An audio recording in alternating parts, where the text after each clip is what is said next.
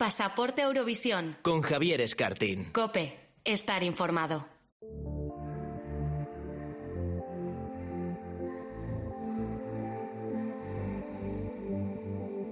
I lost my soul, forgot my way. There's no mistakes that I've not made.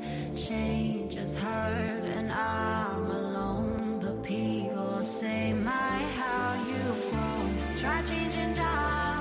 ¿Qué tal a todos? Muy buenas, bienvenidos, bienvenidas a Pasaporte a Eurovisión, el primer podcast dedicado al festival en una radio generalista. Bueno, ya solo nos quedan dos semanas para el Benidorm Fest, así que vamos a hablar hoy y mucho de la preselección española. Y ojo, ¿eh? Porque hoy vamos a tener aquí, pasando uno detrás de otro, a Tansugueiras, a Javier Amena, a Unique, a Shane, a Gonzalo Hermida, a Chanel y a Raiden. Es decir, a siete, ¿no? Siete de los candidatos, la mitad de los, de los representantes que van a intentar conseguir el pasaporte a Turín, no a Dublín. Así que estamos ya pues esperando ahí a hablar con ellos, pero antes, por supuesto, es que no podemos empezar de otra manera que con César Fernández, como siempre. Hola, César, ¿qué tal? Hola Javier, muy bien. ¿Y tú? Supongo que este será el pasaporte Eurovisión del que estás más orgulloso. O sea, puedes tener más contenido en menos tiempo. Es verdad, sí, sí, no. Así que hay que ir, vamos, aquí rápido porque se nos amontona el trabajo, pero obviamente el telonero de honor que es nuestro César Fernández siempre tiene que estar antes que cualquiera, que Raiden, que Tasunguera. Lo importante aquí es César Fernández para contarnos las novedades, porque claro, hablamos mucho de- del Benidorm Fest, pero es que otros países ya han empezado sus preselecciones y han elegido también candidatos, como es el caso de República Checa, ¿verdad?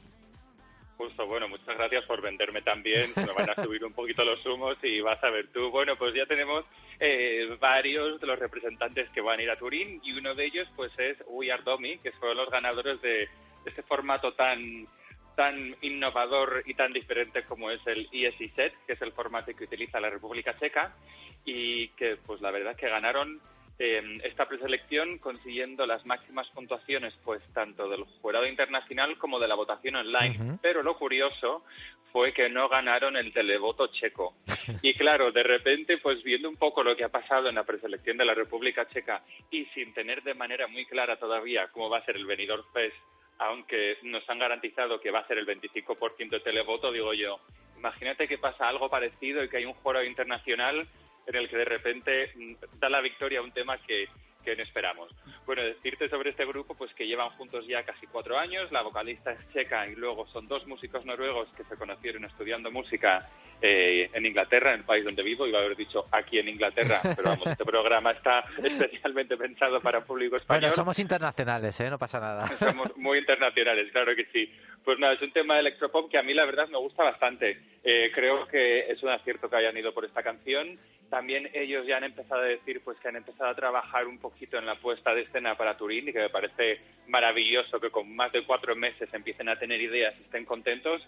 Y yo de momento, pues la verdad que esta canción me gusta bastante. ¿Tú Ujú. qué piensas? La verdad es que a mí me gusta también, de verdad que la preselección checa era muy atractiva, también un poquito también alternativa en algunos casos, eh, con nuevos sonidos, pero a mí la verdad es que esta es mi canción favorita y creo que puede funcionar muy bien. De momento yo creo que tampoco el fandom la está valorando como se merece, yo creo que República Checa tiene aquí una pequeña joyita, aunque es verdad que luego vamos a ver cómo se viste en, en Turín.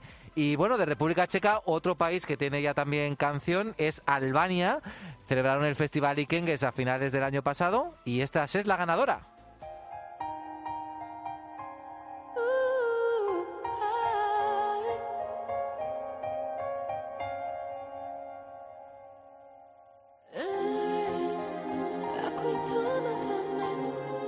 Aunque empieza así un poquito, que parece que es otra balada de siempre de Albania, luego se reconvierte, al final nos entregan el primer casi bopazo de este año, que yo creo que el Eurofandom está contento, pero también yo siempre digo que esta canción es la típica que mezcla tantos estilos que no sé muy bien qué es. ¿Cómo me la defines tú, César? Pues yo creo que es la definición perfecta, es decir, un poquito un pastiche de como dos, tres canciones combinadas en uno. También hay que recordar que Albania siempre pasa por un maravilloso proceso Sí. de chapa y pintura, sea, que de lo que escuchamos ahora a lo que nos van a presentar en marzo, pues habrá alguna extra diferencia. Eh, a mí también me sorprendió que decidiesen elegir esta canción más que a su clásica y típica balada que las tenían a raudales en esa final. Y de esta candidatura quiero destacar dos cosas. La primera, es que yo creo que hay que hacerla una prueba de ADN para saber si es la hermana gemela eh, perdida de Rocío Flores, porque son calcadas y seguro que un, comentario pues que los fans españoles van a estar diciendo de aquí a mayo 20.000 veces.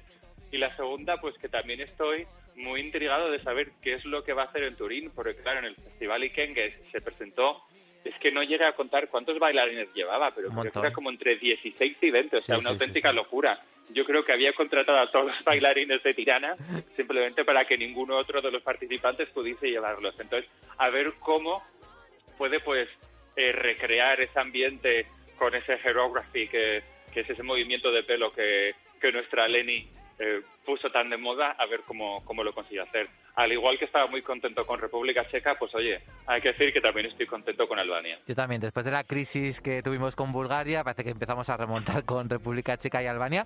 Y luego también tenemos ya candidata en Montenegro, ¿no? Que no canción, son momentos solo artista.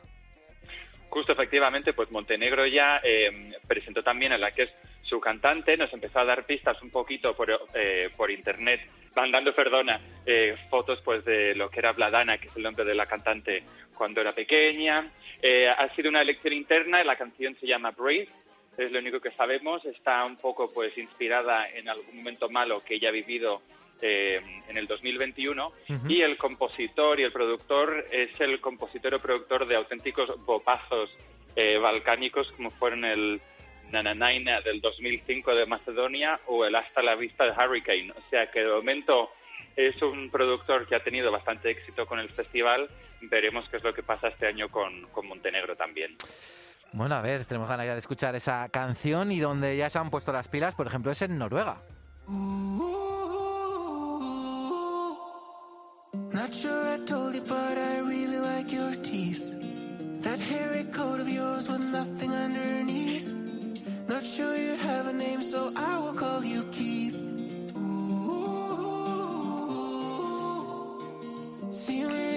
Bueno, una preselección que todos los años nos entusiasma, es el Melody Grand Prix de Noruega. Este año se reduce un poquito, eran creo que el año pasado 25 o 26 artistas, esta vez van a ser 21, con una semifinal menos. ¿Y qué tal las candidaturas, eh, César? ¿Qué te parecen? Pues la verdad que a diferencia que a otros años que cada semana como que iban presentando cuatro o cinco canciones, como este año nos las han presentado todas de golpe, como que No te da tiempo a digerir todavía, ¿no? Efectivamente, estoy un poquito todavía como di- digiriendo, escuchándolas poquito a poco e intentar más o menos tener una opinión eh, formada, sobre todo para nuestros queridos eh, oyentes y para ti, Javier, para esta sección. Eh, de lo que he escuchado, la verdad que lo que noto que la producción de la mayoría de las canciones está bastante bien. Es decir, al igual que, que en otros años pues había alguna que otra que daba un poquito como de vergüencita ajena, tal como estaba producida, ahora un poco así como pachuca, la verdad que este año las canciones están bastante bien. Y de todas, yo creo que hay que destacar dos. La primera, que es la que tenemos de fondo, que es Tal Wolfer con este Give That Wolf a Banana, que es una canción que ha llamado mucho la atención pues porque es una de las finalistas directas, pero es un dúo del que aparentemente no sabemos absolutamente nada y además llevan dos máscaras cual fuesen Daft Punk. O sea, que no se conoce su rumores- identidad. Sí, sí. Los rumores dicen que detrás de este dúo están Ylvis. Y Ylvis fueron muy populares, pues más o menos ahora, hace 10 años, con una canción con la que siempre soñé no tener que volver a nombrarla porque es una canción que odio muchísimo, que se llama What Does the Fox Say? ¿Te suena aquella canción? Sí, me, me suena un poquito, sí, sí, sí, sí. Pues, así al parecer- ¿no? Sí. Sí, sí, pues aquella canción tan estridente, al parecer estamos... eh, eh, Con la segunda mismos- parte, el sucedáneo. En la segunda parte, sí, diez años después. Empezaron con el, el lobo, con el fox, y ahora de repente, bueno, pues el- con los perros y con, y con los lobos. Y la segunda que me ha llamado muchísimo la atención y que es una canción que la verdad está súper bien, se llama Dead of Us, Ujú. que es un baladón con una cantante que se llama Elsie Bay. Y mm, la verdad que es un tipo de balada así muy atmosférica que a Noruega le ha funcionado bastante bien. Si os gustó A Monster Like Me, yo creo que es una canción que, que también os va a gustar. Eh, tengo muchísimas ganas también de verla en directo, a ver cómo, cómo lo hacen. Y nada, pues con muchas ganas de que empiece ya el Melody Grand Prix y de empezar a analizarlo aquí en el programa cada, en Mm. cada episodio. Este mismo sábado tenemos ya la primera semifinal y donde ya han arrancado, ya han celebrado su primera eliminatoria es en Lituania. It seems so hazy. Thinking back to where I used to be. It feels so crazy to pick up all these pieces of me. Tengo que decir que mm, eh, la, primera eliminatoria de Lituania me dejó un poco un poco ojiplático, pero bueno, la única canción que me gustó un poquito es la que ganó, bueno, la que se llevó el primer puesto en la primera eliminatoria, que eso en Lituania no quiere decir nada, que es esta canción Back to Myself de Erika Jenning, porque el resto era un poquito cuadro, ¿no, César? Sí, sí, vamos, estábamos hablando de Noruega y de lo bien producido que estaba todo y de repente Lituania yo creo que está volviendo a las andadas en aquellas preselecciones tan friki, tan desastres con las que nos solía deleitar pues a mediados de la década pasada. Eh, gran disparidad entre el público y el jurado, es decir, Erika Jennings, que es esta canción, fue la que ganó el jurado, pero la verdad es que el público pues como que tampoco... Sí, quedó como cuarta o quinta, ¿eh? No quedó mucho más arriba.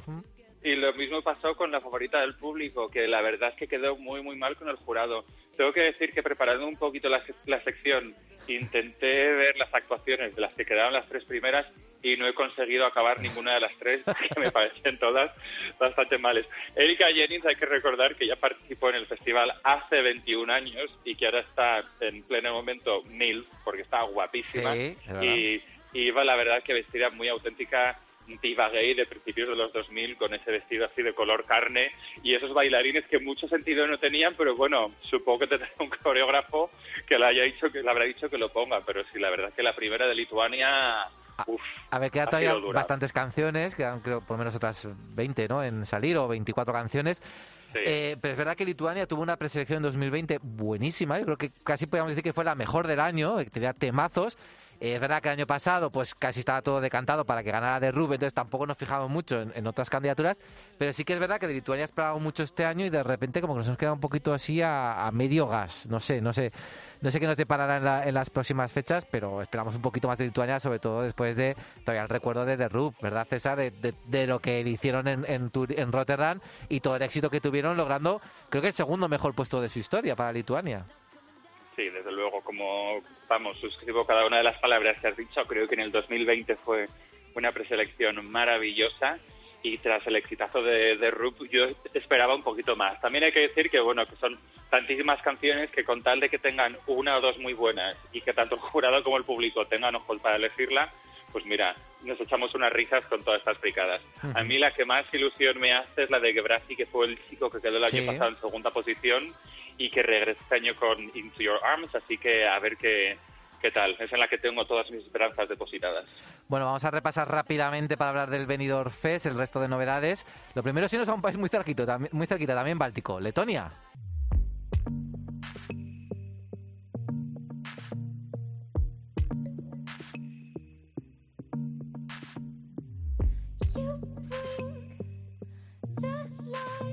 Bueno, hay que, hay que decir que ahora mismo estamos escuchando una de mis canciones favoritas de los últimos años de, de, Eurovisión. Este Love Injected de Aminata, que quedó en sexto lugar en, en, Viena. Y desde entonces Aminata no había vuelto como cantante, si César no me corrige, sí como autora. De hecho, por ejemplo, el año siguiente la canción que llevó eh, eh, Letonia también fue suya. Pero vuelve Aminata al Supernova. Eso es toda una celebración, César. No, desde luego, además yo también Estamos en esta sección, Javier, que parece una cosa muy rara, porque estamos de acuerdo prácticamente en todo. Debería haber un poquito más de fricción. Ahora va a llegar el venidor Fest, espérate. sí, porque la verdad es que Love Injected es una de mis canciones favoritas también de, de la historia del festival y la verdad es que es una gran alegría que, que Aminata vuelva a intentarlo en el Supernova. Eh, todas las canciones del Supernova hay que decir que ya están publicadas en la página de la televisión de Tona, pero que no son las versiones finales, que incluso la propia Minata ha dicho que lo que ha salido no es lo que, lo que va a llevar en realidad eh, a la final. Muy televisión española también esto. Sí, justo. Yo tengo que, tengo que confesar que cuando escuché su canción por primera vez me quedé un pelín frío. Está muy bien producida, es muy correcta, pero les falta como algo. Pero si ella dice que no es la versión final y además sabemos que a Minata en directo es increíble, pues yo por eso me he negado me he negado a ponerla en este podcast. Digo si no es la versión final hay que hay que esperar y recuperar este Love Injecte que es una pasada. Oye rápidamente y decirte una cosa una cosa muy rápida muy rápida de Letonia porque yo estoy visualizando que Aminata va a quedar segunda porque una de las canciones ya se ha convertido en viral en TikTok. ¿Ah, sí? Y es la canción Eat Your Salad del grupo Citizen. Y si no la habéis escuchado la leído la letra, apúntatela porque a mí esta es la que me da un poquito de Pero, miedo. ¿qué, dice, qué dice la letra? ¿Se, se puede decir en COPE? Eh, parte sí, parte no. Es un poco como año 2022, salvando el planeta, pero también tiene algunas que otras palabras que a lo mejor ahora mismo en horario infantil, depende de la hora en la que estéis escuchando esto, se pueden decir o no se pueden decir. Así que buscar la letra por vuestra cuenta y ya me diréis, pero viral en TikTok. Ahí te dejo el titular. Bueno, yo soy Tina Minata, lleve lo que lleve. Eh, rápidamente, en Croacia y Finlandia, ¿qué novedades tenemos? Pues mira, Croacia ya se han presentado también los 14 artistas, muchos repetidores eh, que ya han participado en otras ediciones del Dora, como Bernarda o Mijane Govetic. Y en Croacia el nombre más famoso es el de Mia Dimšik, que es una solista que ha tenido bastante éxito y si buscáis sus videoclips en YouTube tienen millones y millones de reproducciones. Y para mí la gran la gran final nacional en mayúsculas de momento de este año tiene pinta de ser Finlandia. Es decir, han sacado un tráiler muy pequeñito de 30 segundos, siete artistas, eh, casi todos, la verdad, que con bastante éxito dentro del, del panorama nacional. De hecho, mirando de manera rápida en Spotify, de los siete, seis tienen al menos una canción con más de 3 millones de reproducciones, que de un país de poco más de 4 millones me parece una auténtica barbaridad, y que vamos a empezar a conocer las canciones de poco a poco. El nombre más famoso es de Rasmus, así que si ya Florida fue un poco remember de la década pasada, ahora nos vamos a principios de los 2000, y lo gracioso que es que la canción de The Rasmus está producida eh, por un señor que se llama Desmond Child, que entre otras cosas produjo Living la Vida Loca de Ricky Martin. O sea que quiero ver, Prome- quiero ver qué, qué canción es esa. Promete mucho, ¿eh? Además, las canciones van a empezar a conocerse ya desde esta semana, o sea que las vamos a conocer. Y ojo, como bien dice César, porque el UMK el año pasado sorprendió y este año, bueno, quedaron muy bien en Eurovisión y este año tiene muy buena pinta. Bueno, como César quiere pelear, quiere llevarse, quiere llevarse mal conmigo, vamos a hablar ya del Benidorm Fest y vamos a unir a la conversación a Dani e Iván. Yo no sé en qué puede acabar esto, vamos allá. Pasaporte Eurovisión. Cope, estar informado.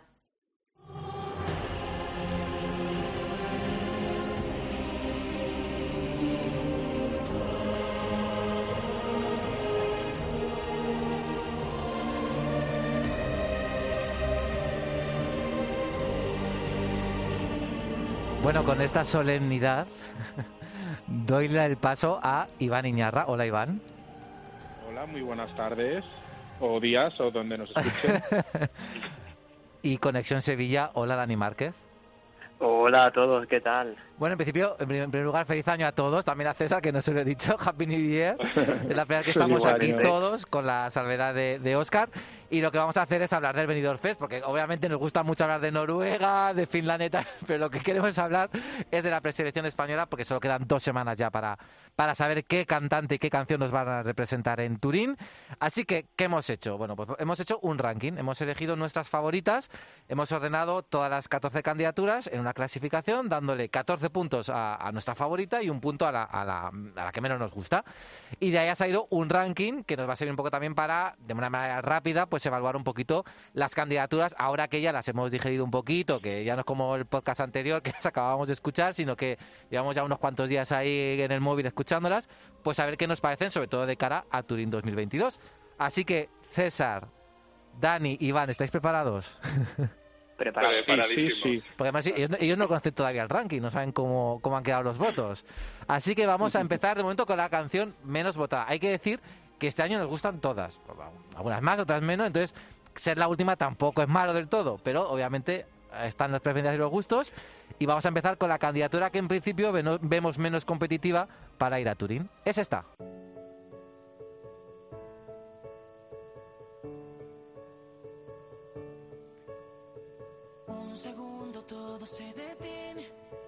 Bueno, puesto 14 para Unique, la boy band que participa en este Benidorm Fest. Hay que decir que de, de los cinco eh, participantes de Pasaporte a Dublín, se ha llevado el puntito, la peor nota, eh, se la ha llevado de tres, de Oscar, de César y de Iván. A ver, Iván, ¿por qué un puntito solo a Unique?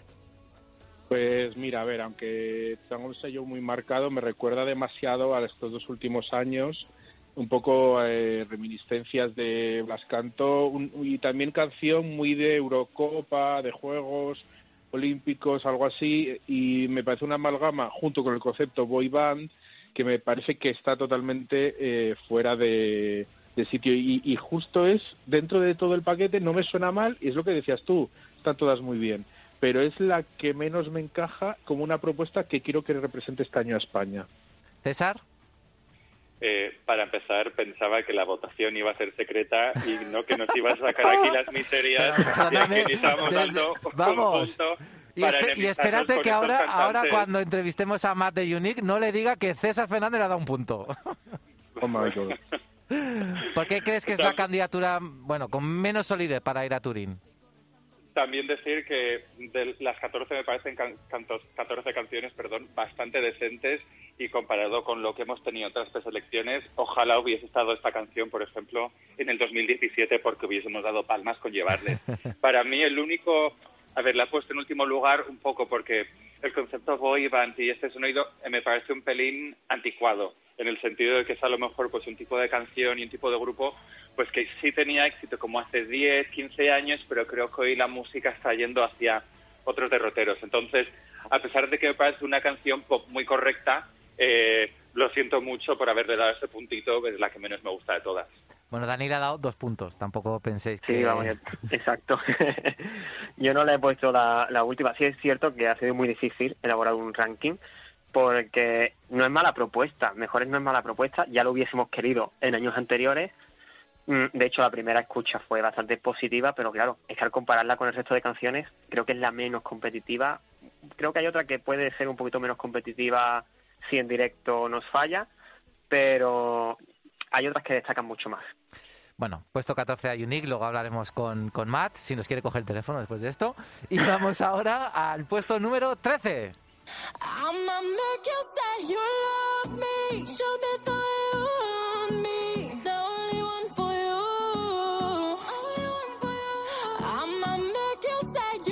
Bueno, es Sara Deop con Make You Say, puesto número 13. Yo le he dado el 1 a esta canción, pero yo creo que también es porque como es la que menos tiempo ha estado en las plataformas digitales, pues igual es que es la que todavía no me he puesto a bailar aquí por la Gran Vía de Madrid. Entonces igual necesito escucharla un poquito más para que suba de, puestos.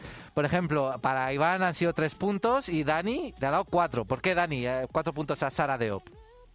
Bueno, pues porque esta canción, pese a que yo pienso que puede gustar, porque sigue una línea urban que se escucha bastante ahora, cuando la escuché dije, hey, aquí hay potencial, pero es que luego he escuchado otra canción del mismo estilo, del mismo autor, que yo creo que si coincide en gala con esta canción, le va a hacer sombra. Y esta canción, pues, pierde un poquito contra, contra esa canción, que no voy a decir cuál es hasta que no aparezca en el ranking.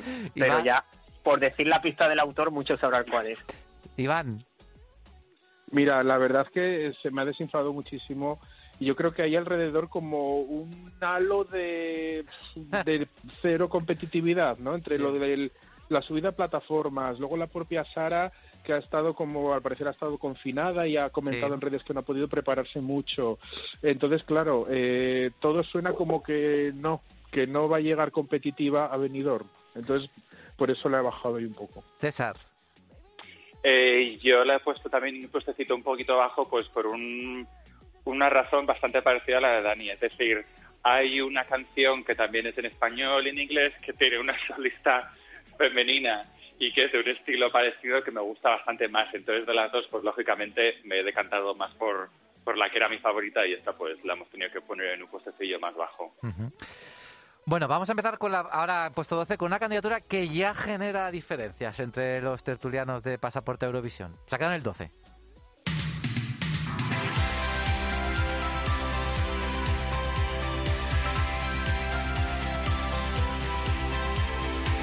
Oche.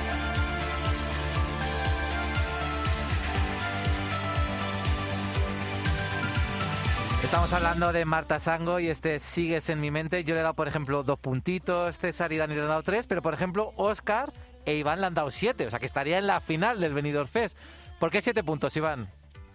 Mira, eh, me ha ido eh, ganando muchísimo y es de estas canciones, es un slagger, yo soy muy clásico, me encanta el slagger, me encanta la canción formulística eurovisiva, pero además es que como el equipo que tiene detrás de Guillermo Mostaza hace cosas maravillosas y ha hecho cosas maravillosas, todo me, me da mucha confianza. Y es de estas que voy a ponerme en la canción cuando esté triste para pasear, como has dicho tú, por, por Madrid.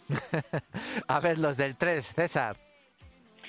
Eh, pues si te digo la verdad, es una canción que no me molesta, al igual que está diciendo Iván, me gusta un poco que tenga ese puntito eh, de Schlager clásico con su estructura de Schlager total, eh, pero no sé, la verdad que es una canción que cuando la escuché por primera vez mm, me sentí un pelín desinflado. Quizás eh, Marta Fango también nos había hecho un poquito de hype con lo que iba a ser el tema y con sus dos anteriores singles que eran tan tan buenos que a lo mejor esperaba una cosa un poquito diferente. Así que no me ha gustado demasiado dentro de, del resto de candidaturas. Dani. Bueno, pues más o menos un poco lo mismo, pese a que la canción es bastante agradable de escuchar y su primera impresión fue buena, este retro pop, como ella misma lo, lo define. Al compararlo también con otras canciones que he escuchado de ella, pienso que no proyecta todo el potencial que Marta podía darnos en Venidor. A lo mejor nos sorprende por el equipo que lleva detrás, como ya ha dicho Iván, pero en principio no tengo las expectativas muy altas. Bueno, veremos a ver, porque repito que es una candidatura que es que puede quedarse en la semifinal o de repente dar un petardazo y ponerse, quedarse cuarta, quinta. Bueno, veremos a ver qué ocurre. De momento, ves, aquí ya ha generado diferencias, pero de momento se queda en el puesto 12. Marta Sango consigues en mi mente. Y ojo a lo que viene ahora, porque la siguiente candidatura, uno de nuestros tertulianos le ha dado un punto y otro le ha dado 11. Y se queda en ese puesto, en el 11.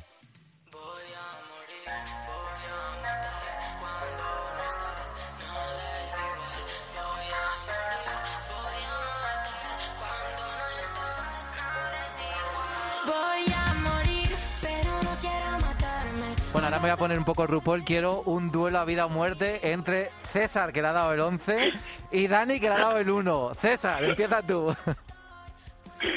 Pues a ver, es que tengo que decir que este es mi auténtico guilty pleasure de Benidorm Fest. Me encanta Luna aquí, me encanta su concepto estético que es como una especie de travesti. Es una de estas divas que ella se lo cree, es decir, en la presentación con ese atuendo tan loco que tenía, las actuaciones que he visto en directo de ella. Es una cantante que la verdad es que me hace muchísima gracia y con la que me siento muy identificado. Es decir, si yo fuese una estrella del pop, yo sería un poco, yo sería muy Luna aquí. Me gusta también que es un rollo bastante urbano, es decir, si pensáis en artistas como Bad Gyal, también utilizan el vocoder hasta la muerte. Y es que además esta es la canción que estoy deseando ver, vamos a quitarnos de todas las favoritas. O sea, a quien realmente quiero ver en Benidorm Fest y qué es lo que va a pasar en el escenario durante esos tres minutos es Luna Keski, porque si ya estéticamente, visualmente está tan loca y está a otro nivel y en otro concepto, eh, solo quiero saber qué va a suceder en el escenario. O sea, quiero que me lo notáis, que estoy súper emocionada hablando de ella. Puede ser el Car Crash, ¿no? Como dijiste, puede ser una actuación para la historia.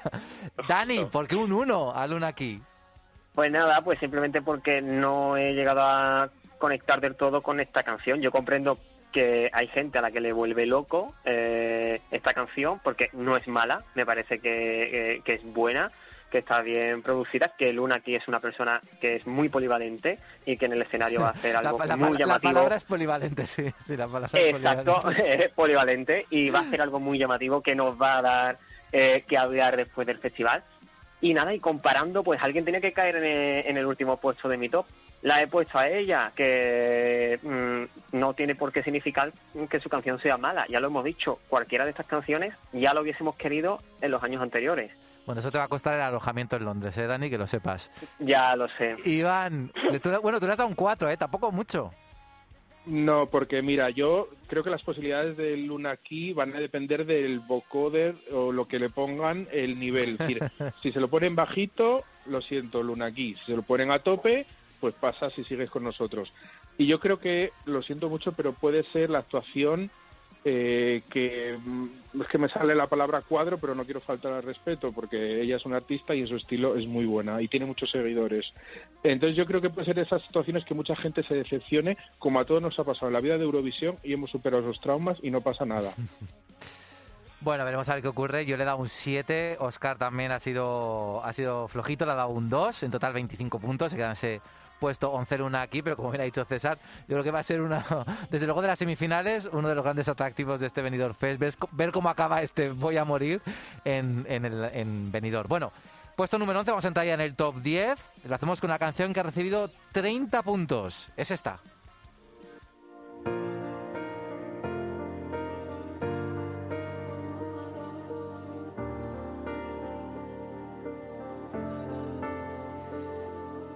Bueno, es Gonzalo Hermida. ¿Quién lo diría? Aquí también ha habido disparidad, ¿eh? 10 puntos le ha dado Dani, 2 Iván, yo le he dado un 8, Oscar y César un, 5. A ver, vamos a empezar por el ñoño, por Dani. 10 puntitos para Gonzalo Hermida. A ver, pues lo siento por ser ñoño, pero es que a mí esta canción me encanta. Ya habéis visto, la tengo en el top 5. Pienso que es una balada muy cuidada, que tiene un sello muy personal. Ya mm, estuve comentándola en el anterior podcast. No la veo siendo la elegida para Turín, porque además el público pues tiene muy reciente que hemos tenido un fracaso con la balada de Blas, aunque hay un universo entre una y otra, es decir, no se pueden comparar. Pero yo creo que va a ser una de las actuaciones más bonitas, más mágicas de este Benidorm Fest y yo personalmente, a nivel personal, la, sé que la voy a disfrutar mucho. Iván, un 2 solo para Gonzalo Hermida. Efectivamente, y lo que ha dicho Dani describe mi sentimiento. Mira, he escuchado baladas en la preselección noruega que me han encantado y las tengo súper altas, pero yo creo que necesito que España salga del el universo balada por lo menos un par de años o tres. ¿eh? Y, Gonzalo, yo creo que, que como compositor es como más se luce y yo creo que le queremos le quiero tener en otros beneficios como compositor pero yo creo que este año esta propuesta no no es la que me apetecería para representar a España César pues bastante parecido a Iván, la verdad. Es decir, yo este año no me apetece mucho llevar baladas y teniendo un poquito en el recuerdo. Voy a quedarme, a lo mejor he puntuado un poquito más bajo de lo que se merecen a, las canciones más lentas. Me parece que es una canción, pues, eh, bastante decente. Eh, me parece que él es un muy buen intérprete y muy buen compositor, pero es que hay otras canciones que me gustan bastante más y como ya habéis comentado, creo que tomo también un poco el traumita de las baladas por España, o sea que, que lleva algo diferente este año. Bueno, por ejemplo, a César le gusta mucho más la canción que ha quedado en noveno lugar.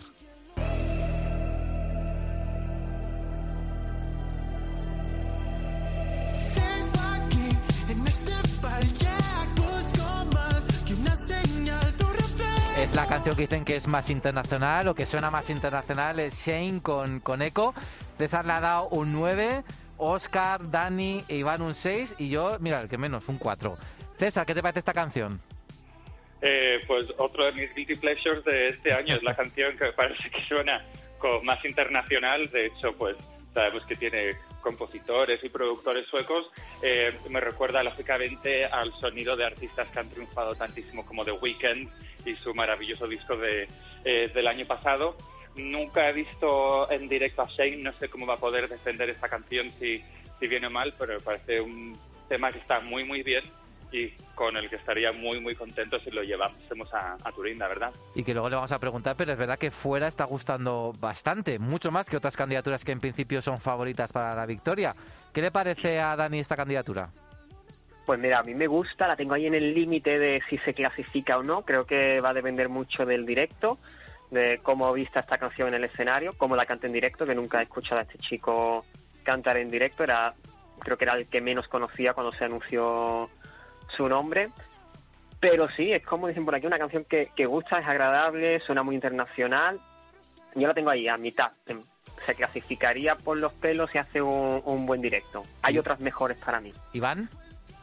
Es que el estilo, a mí me parece que es, es la canción que, que, está como añadida, que no pega porque no es un estilo que, que refleje la realidad musical de, de, este país, que es lo que pretende ser el Benifest. Dicho esto, que me encanta el ritmo y que me gusta y que la tarareo y todo eso, sí. Y el perfil de, de Shane, bueno, lo, estoy expectante ante la entrevista a un estudiante de políticas. Sí. Me parece fascinante. Vamos a preguntarle sobre eso, ¿eh? Así que a ver qué nos cuenta, porque yo creo que tiene muchas inquietudes políticas este chico. Bueno, estos serían los, en teoría, según nuestro ranking, las canciones que se quedarían fuera de la final del Benidorm Fest, porque solo pasan ocho. Así que ni Sei, ni Gonzalo Hervida, ni Luna Aquí, ni Marta Sango, ni Sara Deop, ni Unique lograrían el pase. Pero bueno, esto por supuesto son nuestros votos. Ni somos ni jurado demoscópico ni nada. Así que que nadie se preocupe. Vamos ahora con dos canciones que han quedado empatadas a puntos. Pero una de ellas ha obtenido la máxima puntuación de uno de nuestros contertulios. Así que por eso se va a quedar séptima. De momento, vamos a escuchar la octava.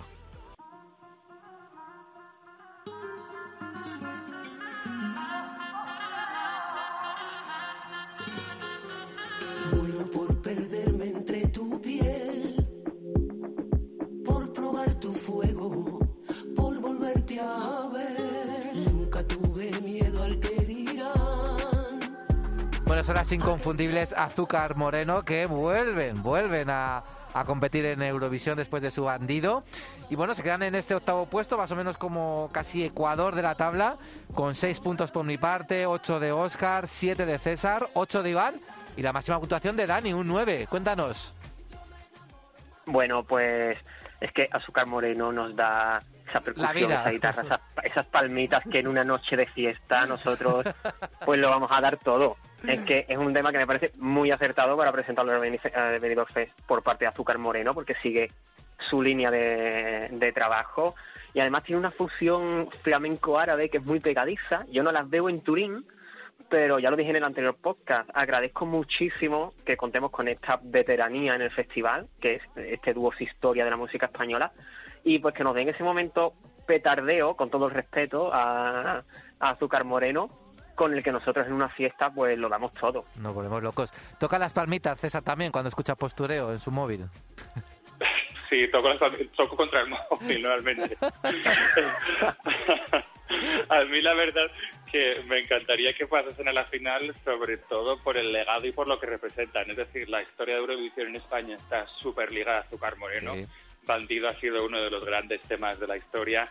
Ellas han tenido un carrerón en la década de los 90 y principios de los 2000 que ya lo querrían muchos artistas eh, para sí mismos. Y me parece que, que puedan participar hoy en día es casi como un homenaje a lo que a lo que ha sido su carrera. Me parece que dentro de todas las canciones que han publicado en los últimos años es la mejor sin duda y me parece que la pueden defender muy bien en directo y eso que ojalá estén en la final porque simplemente por quiénes son y por el legado y por lo que representan se, se lo merecen. Iván.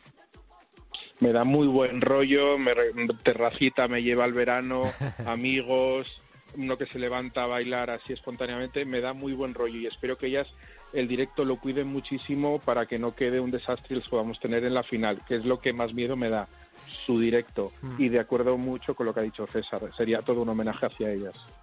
Bueno, vamos al puesto número 7 también con 38 puntos, pero ojo porque esta canción, esta canción ha levantado muchas pasiones.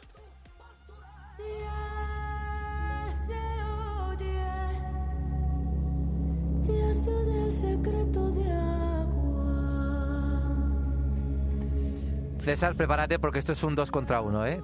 Dani le ha dado la máxima puntuación, 14 puntos. Iván le ha dado 12, o sea, su tercera favorita, y tú le has dado 4. Yo tengo que decir que le he dado 5, pero yo soy neutral aquí, entonces yo dejo a César solo y que se encare con y Dani e Iván. Empezamos, Dani, tu máxima puntuación es tu canción favorita. mi máxima puntuación, porque como dirían los almonteños, viva la Blanca Paloma, es que esto mm, me quito el sombrero con que Televisión Española haya metido esta canción en el Benidorm Fest. Me vaya a permitir que me alargue un poquito, pero es que a nivel personal esta canción es la que a mí me tiene enamorado, es la que más escucho. Eh, ya desde el primer momento que la escuché se me erizó el vello con la intro y a partir de ahí va todo para arriba. Tiene una in- instrumentalización que es brillante, con esas raíces de música andalusí que me voy a poner un poquito ya nostálgico si cierras los ojos. Mm, visualizas, visualizas el darro corriendo a los pies de la Alhambra. Es que mm, a mí me encanta, me encanta. Bueno, Yo Dani, me estás, vuelvo estás loco. enamorado, ¿eh? Estoy ena- enamorado, estoy enamorado porque le veo muchísimo potencial a esta candidatura, no solamente porque el tema es brillante, sino porque el artista es brutal. Ya el otro día la escuchamos en un trocito Sí. en directo y creo que nos va a presentar un pack muy bueno y que nos va a sorprender porque recordemos que Blanca Paloma es artista emergente, este es su primer tema en estudio, pero ella lleva muchos años dedicándose al mundo del espectáculo, que es escenógrafa y también se dedica al tema del vestuario, así que ojito porque yo creo que es la artista que va a dar la sorpresa. Bueno, no sé cómo va a mejorar esto Iván, pero adelante, Iván. hay algo en Blanca Paloma que es misterio y el bajo perfil que está teniendo en estas días de campaña donde vemos artistas candidatos que están, eh, te levantas por la mañana, miras el despertador y aparece su cara de ese artista, la promoción bestial, ¿no? Y ella no.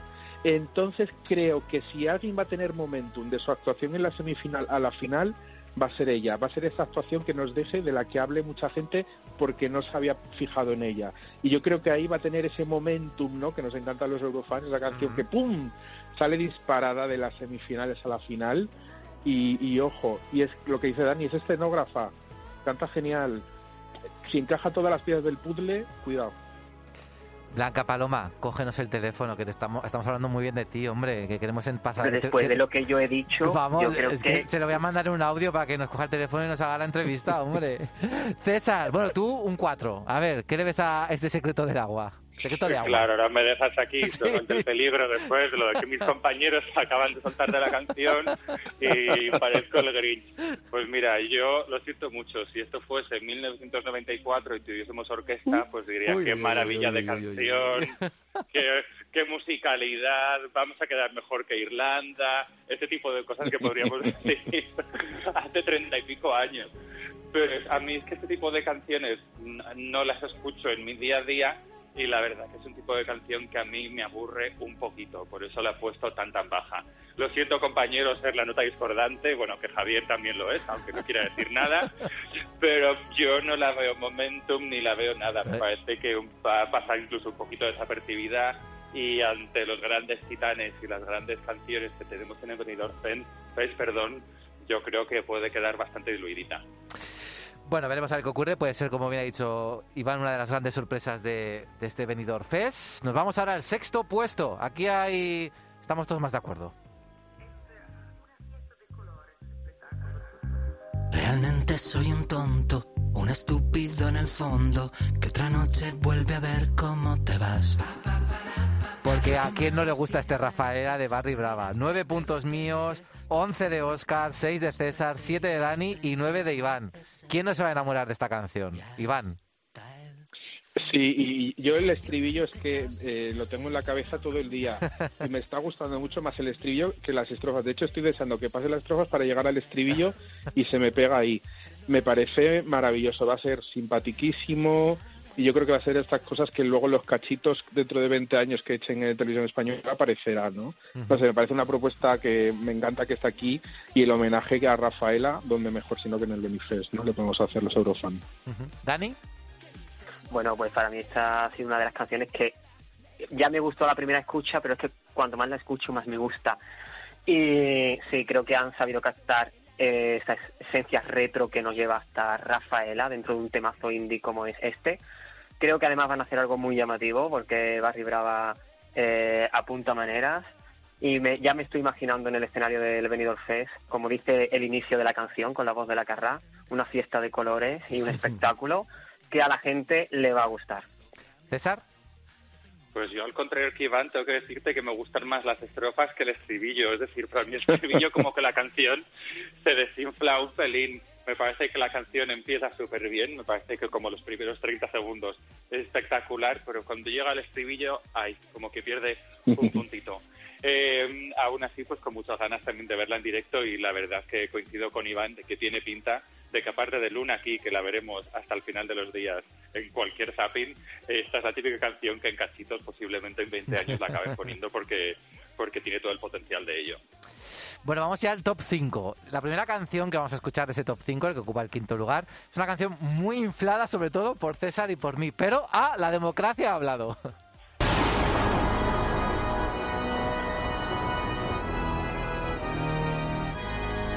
Es la hora. Y es que yo voy a decir que probablemente sea la canción que más escucho. es que de todo el Benidorm Fest, junto con la de Rigoberta Bandini.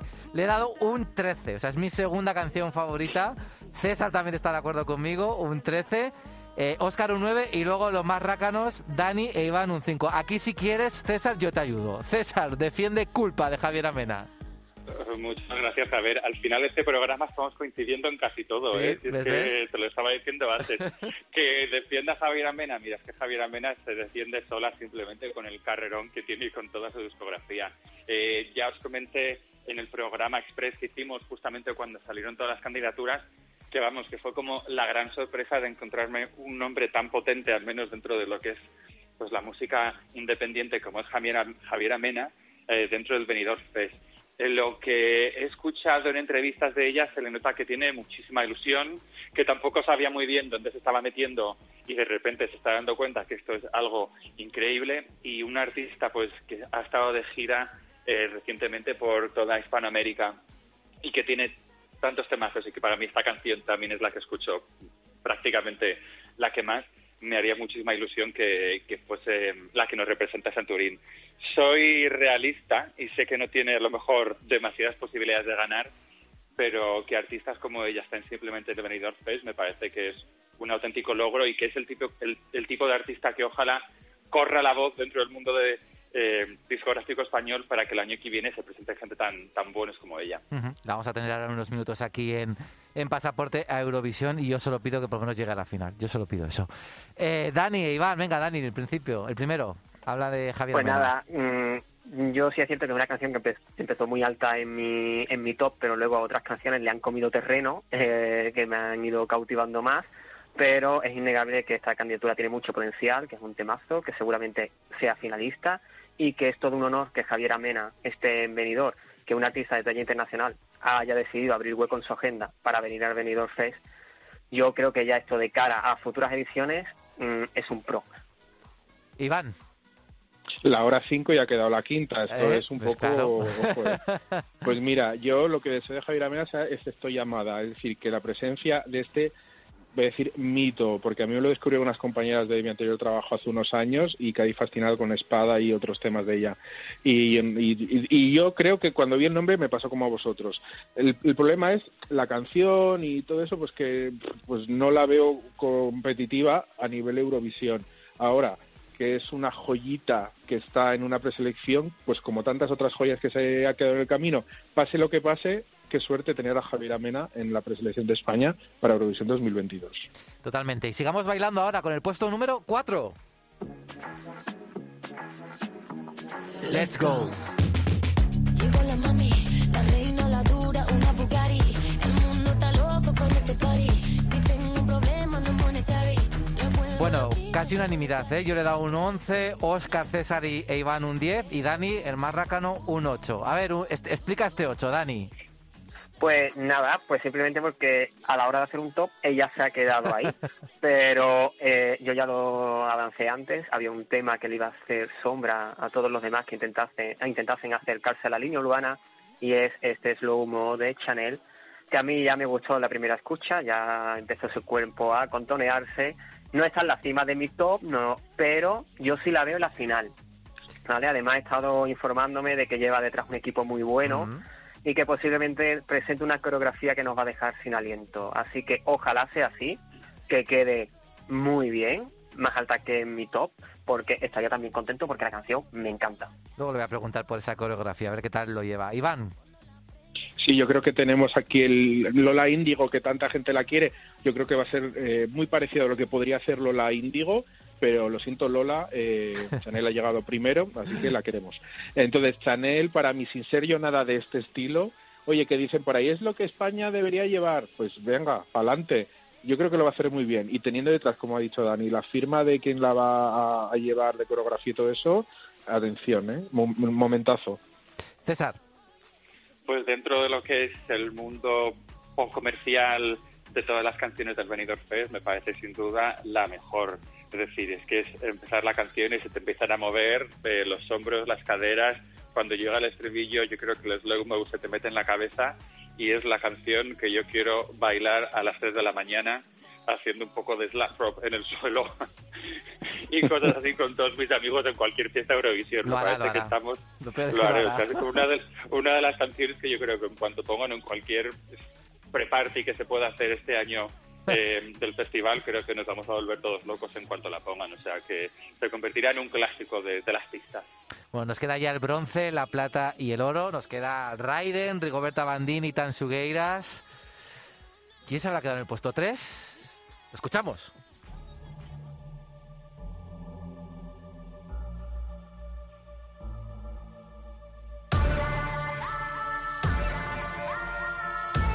Pues se ha quedado con el puesto número 3 la canción favorita de Yolanda Díaz, de toda Galicia y es verdad de muchos eurofans que están deseando ver a Tansugueiras en Eurovisión la verdad es que las notas son muy buenas. 13 puntos de Dani, 12 de Oscar, 10 de Míos, 11 de Iván y 8 de César. A ver, Dani, defiende a Tansugueiras. Bueno, pues ya que no está Oscar, eh, voy a defender yo a Tansugueira. Pero le que, has dado, le has cierto, dado un punto día- más que él, ¿eh? O sea, eres más gallego que, que Oscar. El otro día me echó la bronca porque pronuncié el nombre, metí una N de más ahí. Tansugueiras. Tansugueiras. Las tengo en mi, en mi top 3. de hecho, ya lo dije en el anterior podcast, en este momento, atendiendo solamente a la canción, para mí tienen el pasaporte eh, a Turín. No las he visto nunca en escena, ya Oscar nos avisó en el anterior podcast de que sus conciertos no son como vemos el- en el videoclip, no suele tener esas grandes performances de baile, pero bueno, no sabemos con qué nos van a sorprender en el escenario. En el escenario. Si tienen una escenografía potente, con este tema tan grande que llevan, eh, sin que tampoco nos volvamos muy barroquistas, que eso es una cosa que yo temo, que llenemos el escenario de cosas y nos desconcentremos de la canción. Pero con una escenografía potente, siendo lo buenas que son ellas y siendo este temazo, para mí ahora mismo son las que mm, irían a Turín. Iván, Mira, yo creo que los ingredientes de, de la propuesta es la que va- sea más atractiva para el público, yo creo, no eurofan, ¿no? Por todo el contexto que tiene, de lenguas cooficiales, de algo novedoso, un estilo que nunca se ha llevado, etcétera. Pero al- asimismo yo creo que es las que más riesgo corren de decepcionar. Y un poco lo que ha dicho Dani, es decir, eh, a ver cómo lo presentan, a ver si que no se no pequen de conformistas, ¿no? Entonces yo creo que es las, las que más pueden bajar son ellas, entonces de las favoritas. Pero yo internamente, para mí, yo tengo claro que son las que van a ir. o sea, ¿tú crees que son las que van a ganar? Sí. César, Pues deseando ver el directo porque claro, es otra de esas canciones que con todo el hype que se ha creado alrededor de ellas, no sabemos muy bien qué es lo que van a presentar. Yo estoy un poquito entre que no sé si quiero que vayan o no, porque sé que a lo mejor lo que voy a decir, alguno que otro, me, me vais a decir que no tiene ni pies ni cabeza, pero por una parte el estilo vocal me puede recordar un poquito a Tulia, que fueron las polacas que fueron en el 2019 a, a, a Tel Aviv y todos sabemos que no se clasificaron y que, que estaban un poquito estáticas en el escenario. Sé que mm, cierta gente las va a comparar a lo mejor un poquito con Go Away, con las que no tienen nada que ver. Entonces, no sé, a mí es que me parece que tenemos otras canciones que me gustan muchísimo más. Si van, pues las apoyaría porque me parece un tema bastante decente, pero la verdad que a primera escucha me dejaron, me, dejó- me quedó, me quedé un pelín frío con, con esta canción. Bueno, se queda en el puesto número 3 con 54 puntos. Vamos a desvelar ya quién se queda con la plata, con 63.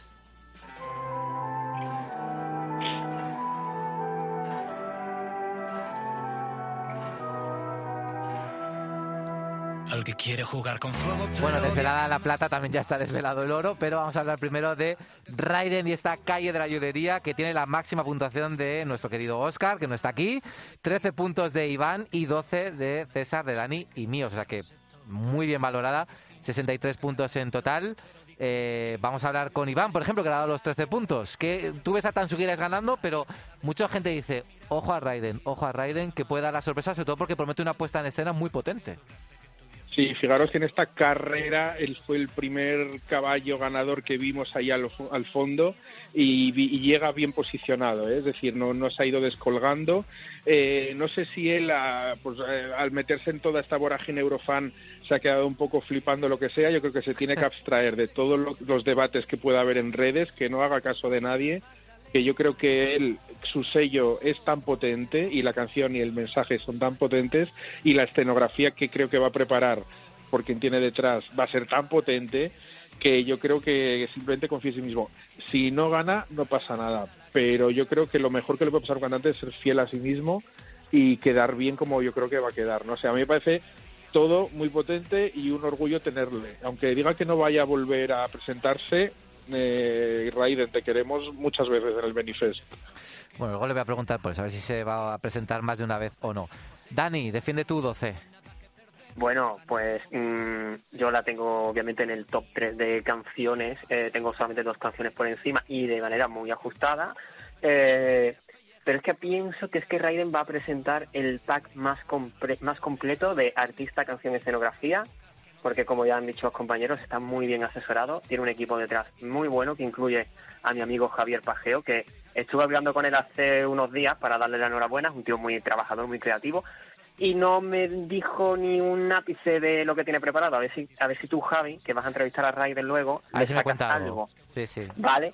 Porque no me ha querido avanzar nada, pero yo creo que vamos a flipar con esta propuesta sobre el escenario. Y para mí, Raiden, ya con esto de que el pack va a ser muy, com- muy completo, ya tiene un pie en Turín. Raid- eh, César, te iba a decir Raiden, César. Eh, Pues no me importaría. Eh, pues Ah. fijaos que la primera vez que escuché la canción, porque tiene mucha letra, o sea, es una canción en la que hay demasi- muchísima letra y él ha- habla hasta un poquito rápido, no tan rápido como yo, pero bastante rápido. Según la estaba escuchando, pensaba, esta es una canción que si fuese en italiano pegaría muchísimo en el Festival de San Remo. Y es una canción que si llevase Italia Eurovisión quedaría súper bien. Entonces me parece una propuesta súper buena.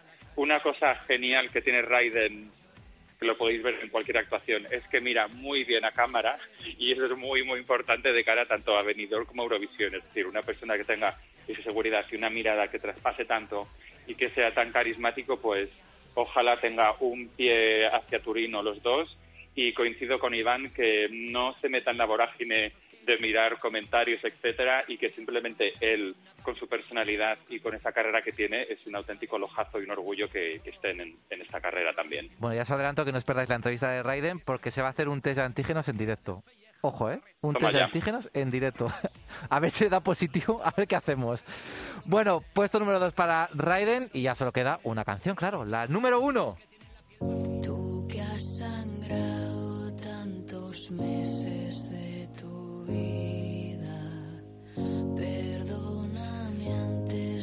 Bueno, es que se está hablando mucho de, esta canción. Además, el otro día la pudimos ver en directo por, primera vez en Logroño. Hablamos de Rigoberta Bandini y este Ay Mamá que se lleva mi máxima puntuación, también la de César, no sé, al final tiene razón César, que estamos, él y yo somos casi gemelos en cuanto a gustos eurovisivos, y también Iván, 13 puntitos para Oscar, y Dani le da un 11. Empieza tú, César, ¿por qué es tu favorita? Porque es mi favorita, pues, mm, pues porque desde la primera escucha, cuando llegas al último minuto de la canción y eso explota, fue un poquito momento eh, piel de gallina. No quiero ser dramático, no quiero ser muy drama queen, pero ese momento que escuchas una canción y dices, wow, o sea, esto es increíble. Me encanta el estribillo, me encanta la letra, eh, me encanta Rigoberta y al igual que lo hemos dicho de muchos de los otros artistas que se presentan al Benidorm Fest, que alguien como Rigoberta Bandini, que ha sido una, una de las grandes revelaciones de la música española, que tiene ya un verano cargadísimo de conciertos, es decir, que gane o no gane o vaya a Eurovisión, va a tener una carrera por delante maravillosa. Esté presente me parece un auténtico orgullo. Y dentro del pequeño sondeo que yo he hecho por WhatsApp con todos mis amigos extranjeros, casi todo el mundo le ha dado una puntuación muy alta. Entonces yo ya estoy eh, Team Rigoberta hasta el final y pues ojalá gane y ojalá vaya a Turín porque sería, sería maravilloso. ¿Esta es la mejor candidatura para ti de las 14? O sea, ya no solo por gusto, sino porque crees que, la, que es la más competitiva. Yo creo que es la más competitiva y sobre todo también la más diferente y también pues porque el estribillo al ser re- un poco repetitivo y machacón se te queda en la cabeza y sobre todo porque ese minuto final da igual que hables castellano o no, es un minuto que se te queda y que dices vaya un temazo, me parece que es una gran gran canción de, de Rigoberta. Iván ha dicho que ella, él ve ganando a Tansu Gueiras, pero le da la máxima puntuación a Rigoberta. Correcto, porque es la canción que sorprende, es decir, cuando la escuchas te lleva por unos vericuetos emocionales y sonoros que es una sorpresa tras otra. Y esa explosión final, como ha descrito César, te transporta a un estado de euforia alucinante. Entonces, yo, como traumado oficial por la Casa Azul y Radio Eurovisión Sexual, eh, me pongo en lo peor y sé que pasará a formar parte de esas canciones que estarán en la historia del pop español y no habrán ido a Eurovisión pudiendo haber ido. Entonces, como yo estoy en eso para no sufrir, eh, pase lo que pase con Rigoberta, yo estoy súper feliz. Y es que esa explosión final, ese himno, y yo creo que el espectador de todas las propuestas españolas, para mí es la más competitiva por eso, porque eh, sorprende completamente en los tres minutos. Ahora bien, eh, el jurado demoscópico y el jurado que haya, pues sabe lo que deciden y el televoto. Entonces, yo pienso que no va a haber Ay Mamá, pero vamos a quedarnos con ella como uno de los mejores temas de 2022 y de la historia del pop español. No pasa nada. Bueno, bueno, vamos a ver, vamos a ver, que queda todavía dos semanas, vamos a, vamos a ver qué ocurre. Porque es como que de segunda esto te lo voy a sacar, ¿eh, Iván? Ya lo sabes. Sí, no. A ver, Dani, que le has dado el 11. También te gusta, pero un Bueno. poquito menos que los demás. No, me gusta bastante. Yo pienso que es el himno de esta edición, en letras mayúsculas, que tiene un magnetismo brutal, que, se, que era ese ay, mam. Eh, de hecho, he hecho también un poquito igual que César, eh, compartido las canciones con amigos de otros países y demás, y muchos, muchísimos han resaltado el potencial que tiene esta canción, pese a que no entiendan el mensaje de la letra porque no sepan español. Por lo tanto, eso es un punto a favor para ellos. Y como ya se ha dicho aquí también en el, en el podcast, que creo que lo dijo mi querido Iván, si no me equivoco, esto con público se viene arriba. Es que la gente con esta canción se va a venir arriba, ya lo hemos visto en los vídeos del concierto, y yo creo que podríamos volver a vivir ese momento de Baré y tercera en las apuestas, pero con un final feliz. ¿vale? No acabará con un, con un tortazo.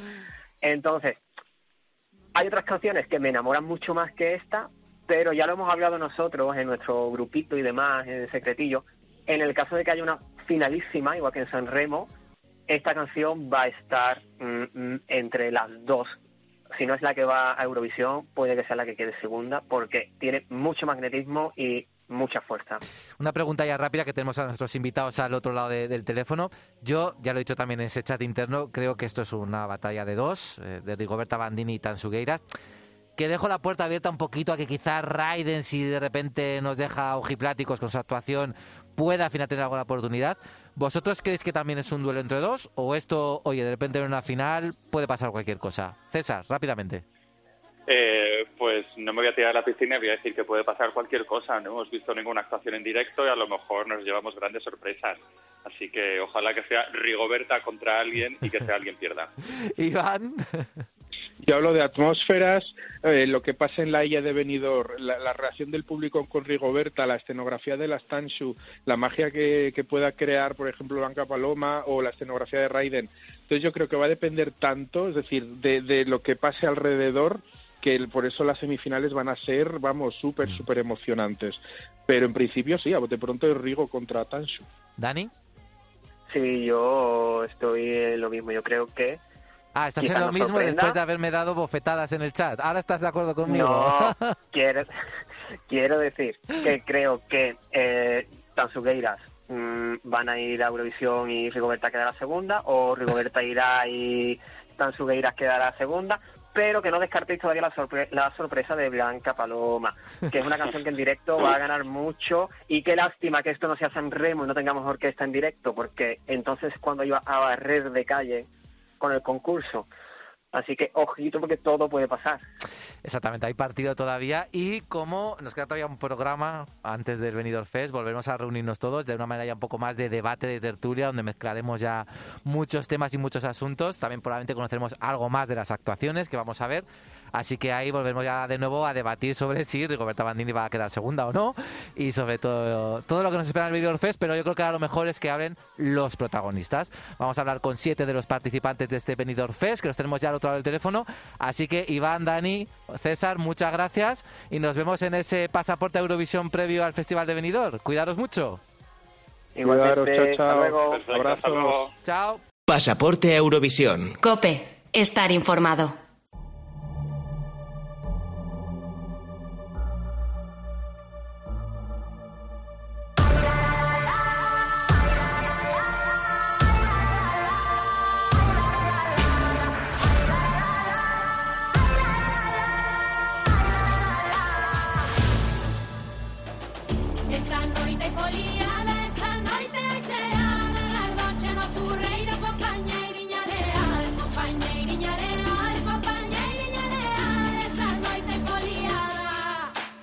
Bueno, pase lo que pase, podemos decir que Tansugueiras ya va a hacer historia en lo que se refiere a Eurovisión en España, porque es el primer grupo o la primera candidatura que presenta o que llega a la fase final de una preselección en España cantando en un idioma cooficial, en este caso el gallego. Así que veremos a ver qué ocurre en Benidorm dentro de dos semanas.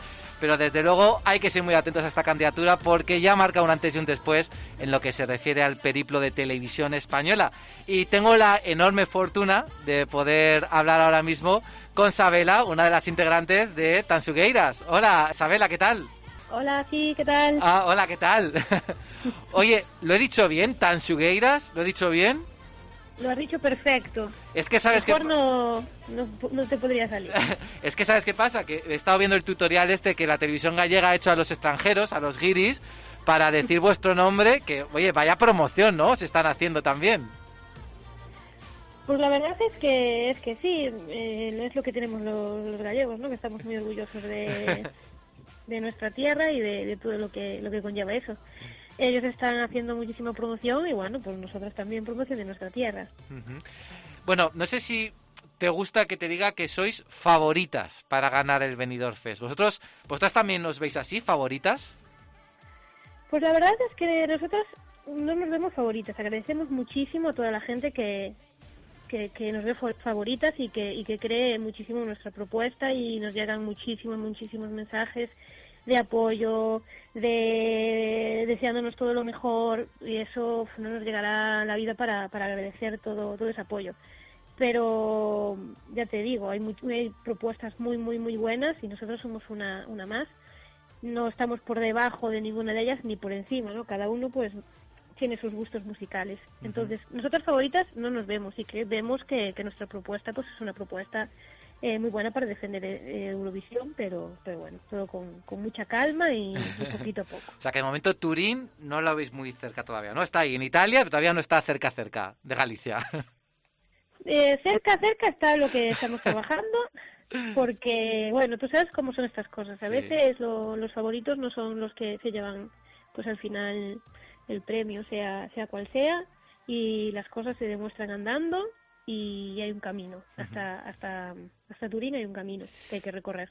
Bueno, yo voy a ser que a los eurofans, aunque yo soy periodista, pero también soy eurofan, nos gusta mucho lucubrar, ¿no? Con lo que puede pasar en Benidorm Fest. Claro, claro. Hay una Sí. teoría que yo tengo sostenida y que mantenemos aquí y es que Tansugueiras va a ganar el televoto, porque como digo, el apoyo que tenéis desde Galicia es tan amplio, pero es que luego además se suma, como tú me has dicho, que la candidatura está gustando mucho.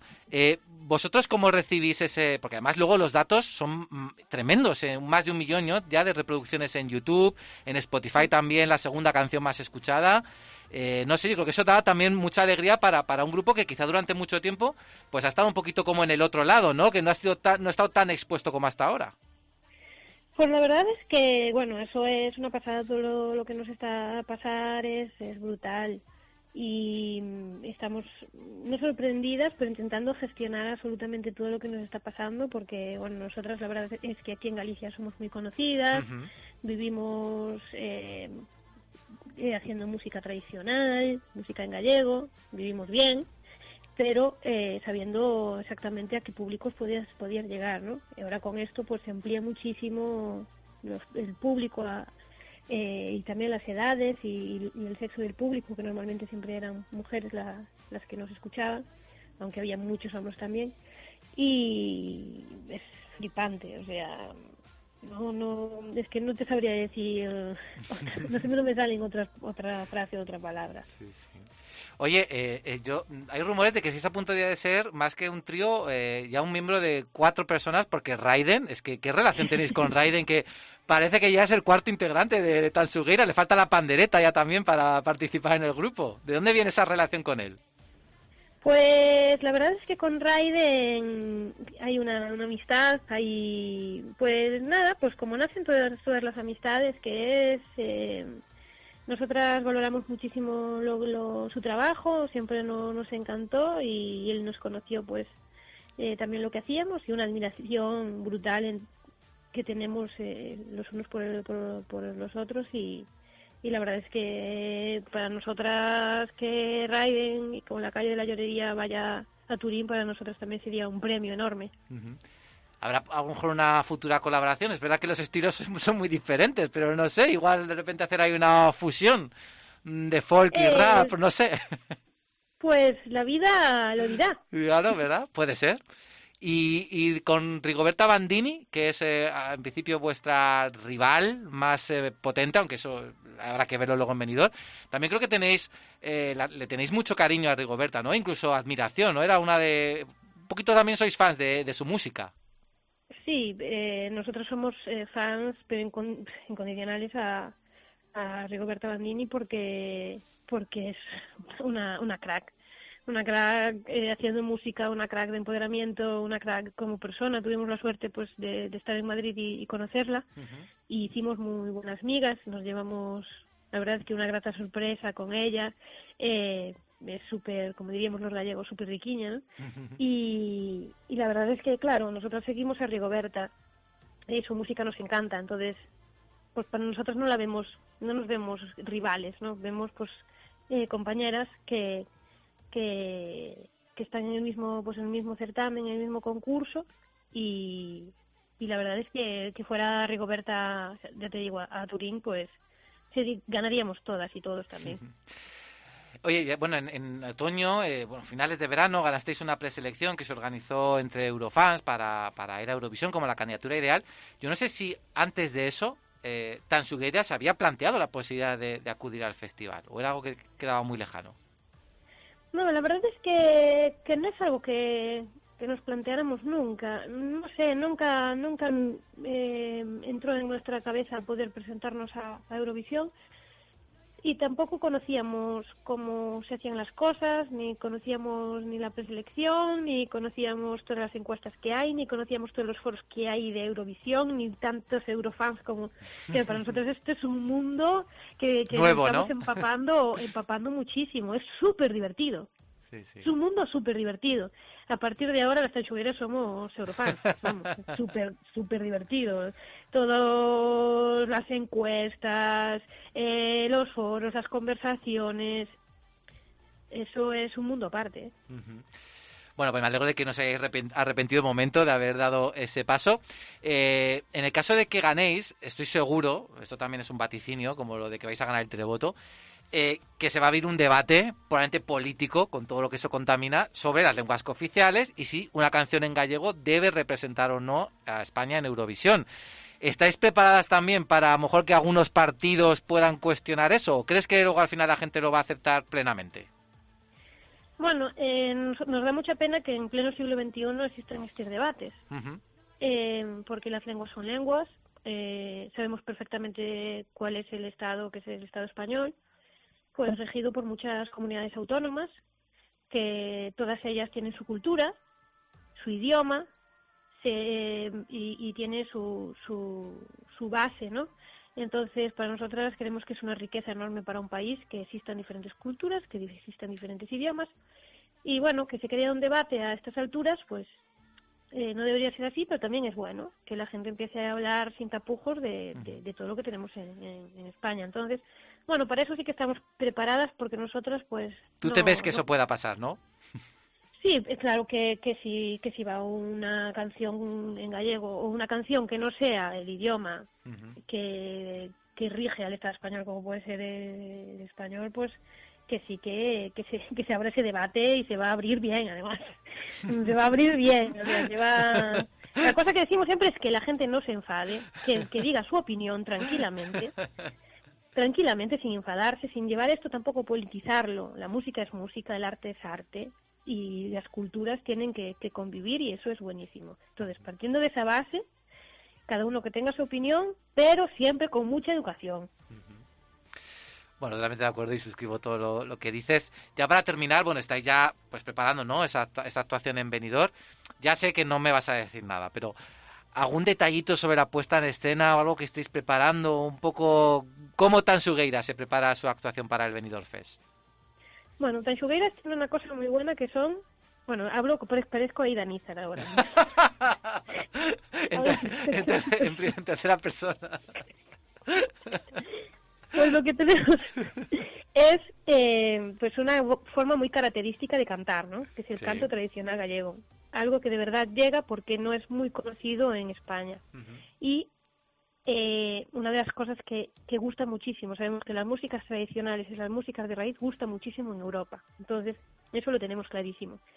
eh, una de las cosas fuertes que tenemos es nuestra forma de cantar.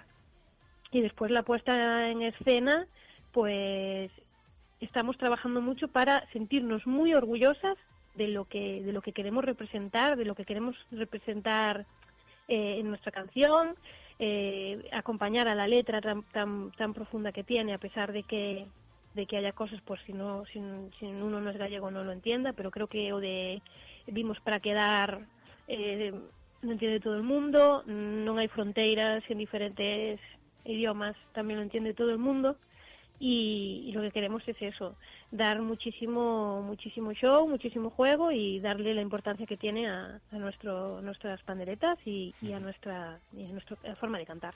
Pues nada, Isabela, muchísimas gracias por haber estado en Pasaporte Eurovisión. Ojalá tengas, tengáis mucha suerte en el Benidorm Fest. Y nada, y si finalmente sois las representantes, muchísima suerte en Turín, aunque supongo que hablaríamos antes, pero desde- tengo muchísimas ganas de ver a Tansugueiras en, en Benidorm a finales de enero. Así que muchísima suerte. Yo también, ¿eh? Yo también Sí. tengo muchas ganas de Benidorm. a ver qué pasa. A ver qué pasa. Pero nada, muchísimas gracias, Isabela. Nada, a ti. Adiós. Adiós, adiós.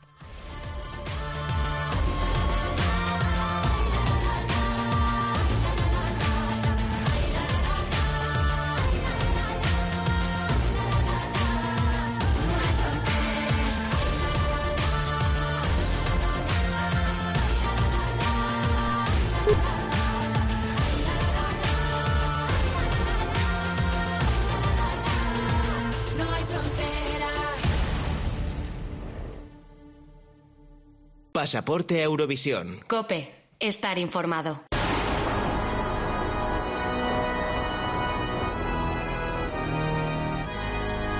Es la hora cinco, el tiempo no tiene fin. Una fuerza oculta nos lleva con la música.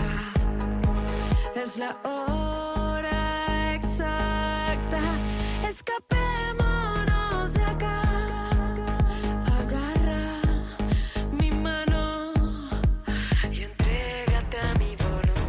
Bueno, para muchos fue la gran sorpresa en el anuncio de representantes del Benidorm Fest, cuando dijeron que Javier Amena estaba entre los 14 para representar a España en Eurovisión. Dijimos, ¿cómo? Javier Amena, pero ¿cómo puede ser? Pues muchos somos fans de Javier Amena desde hace años y para nosotros era como un sueño imposible poder verla en el mundo eurovisivo. Pero no solo eso, la tenemos en el Benidorm Fest y también aquí en Cope y en Cadena 100. Hola Javiera, ¿qué tal?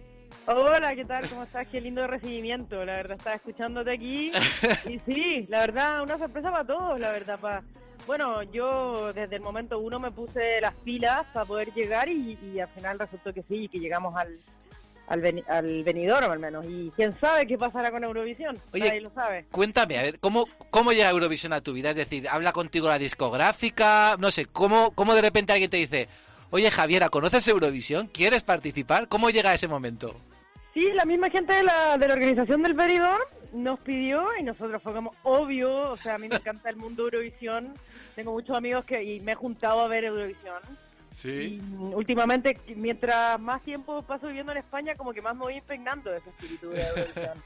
y es lo más, o sea, y ahora que estoy dentro, porque Benidorm, o sea, ya estar en el Benidorm es como ya formar parte de Eurovisión porque hay todo un mundo de Sí. fans eh, que, que se conocen las previas de todos los países.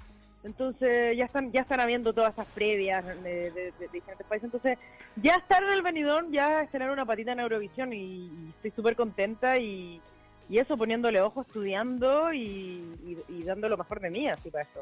O sea, tú conocías Eurovisión porque hay que decir que Javiera pasa mucho tiempo en Madrid, el amor le trajo hasta aquí. En Chile supongo que no es tan conocido el festival, ¿no? No, en Chile no, no es tan conocido, pero hay, obviamente hay geeks y gente eh, que le gusta eh, la música y le gusta el espectáculo. De hecho, mi, mi iluminador era fanático de Eurovisión porque todo el despliegue técnico, visual que tiene es que es número uno en el mundo. O sea, es el segundo programa de televisión más visto en el planeta Tierra. Entonces, obviamente se conoce, pero así como a nivel masivo no, no se conoce, ¿no? O sea, creo que, como tú bien has dicho, lo que más te ha flipado del mundo eurovisivo son los eurofans. Incluso le llegaste a preguntar, ¿no? ¿no? ¿Cómo os imagináis la puesta en escena de, de la culpa, ¿no? De culpa en, en Benidorm. ¿Y, y tomaste nota de lo que te decían o no? Totalmente, de hecho, en la reunión que tuvimos con la gente de televisión española, yo eh, eh, presenté mi presenté todo lo que tenía que decir y eh, una de las hojas de mi presentación eran los tweets de los Eurofans, porque ¿quién mejor para decirte que los Eurofans para darte su consejo? Porque ellos ven y ven actuación tras actuación y yo estoy muy pendiente de lo que me dicen y estoy ahí. Creo que nunca había estado tantas horas metida en el Twitter. Eh, antes era mi, mi número uno red social era Instagram. De eso, a Instagram lo tengo abandonadísimo. Estoy todo el día en el Twitter ahí con- conversando y, y es súper inteligente todo lo que dicen y no en Eurovisión, de espectáculo voy a aprender y es, una experiencia que ya me está dejando muchas, muchas, ¿cómo se llama? Mucha, mucho aprendizaje, mucha sabiduría, sí, totalmente, para, el- para el espectáculo que voy a seguir haciendo de ahora en adelante. Oye, Javiera, y ahora que no nos oye nadie, ¿qué vas a hacer en Venido? A ver, cuéntame. Bueno, yo soy de las típicas personas que no se guardan nada y cuentan todo, pero me todo mi equipo me está Te matan, ¿no? Te matan si cuentas algo. Yo cuento todo siempre, pero mm, va a tener obviamente mm, lo, lo mío, o sea, la gente se lo puede esperar, eh, luces, dance, eh, a- algunos rayos, truenos por ahí, oscuridad y luminosidad a la vez, mucho lo que puede ser mucho yin yang, porque es una canción oscura pero también es luminosa, entonces van a tener yin yang, los, dos los dos lados de la moneda ahí presentes en el escenario. sí. ¿De qué culpa habla la canción? Porque tú muy bien dices, es una canción con claroscuros, ¿no? Está como la parte de mucha luz, pero también luego ese órgano, ¿no? Que nos lleva quizás hasta lo más oscuro. ¿De qué culpa habla Javier Amena en su canción? Sí, la canción habla de más allá del bien y el mal, como en el fondo es una invitación a encontrar la verdad de cada uno, la autenticidad de cada uno, más allá de lo que te dice o la cultura, o la sociedad, o los demás, o tus amigos, o tus padres, no sé. A eso invita la canción, por eso a pesar de que, claro, tiene todo un imaginario del órgano, que eso le da un- una onda super dark. De hecho, tiene un extracto del, del, del cuento de Edgar Allan Poe, El Cuervo, también, que a mí me inspira mucho él. Eh, soy fan, entonces eh, dice en un momento de Raven incluso, o sea Sí. que hay un extracto del cuento. Y, mm, pero es una invitación a, eso, a liberarse de la culpa, a encontrar tu, tu yo auténtico más allá de eso, más allá de lo que digan los demás, del bien y el mal, y, en y tiene el escenario de discoteca y, y nada, pues por eso es una canción luminosa, es como eso, invitación a, a ir dentro de uno mismo también. Yo tengo que decirte, a mí me encantan todas las canciones del Benidorm Fest de este año, que ya acá sabrás que siendo euro- eurofan español no es habitual que un eurofan diga eso de su preselección, pero es que ese momento del puente del órgano, es que te doy la gracia, Javiera, porque ah, saca, no sé si lo mejor o lo peor de mí, pero voy por la calle y cuando llega ese momento es que exploto, es que es, que es un momentazo Qué tremendo, guay. ¿eh? Un momentazo tremendo. Además es un órgano de verdad, ¿no? O sea, es real, no es algo hecho en, en estudio. O sea, tiene el sidechain, que es efecto que le da como la onda más dance, que ese- ahí se lo puse, pero es un órgano que es, eh, eh, Pablo, con el cual comproduje la canción, Pablo Stipicic, em, lo sacó de, un, de, un, de una iglesia de Valparaíso que grabaron, ahí en Chile. No, si tiene la canción, ha recorrido todo el mundo. sí. y, y, y eso, y más encima en Benidorm también hay como un órgano gigante, hay como muchas coincidencias.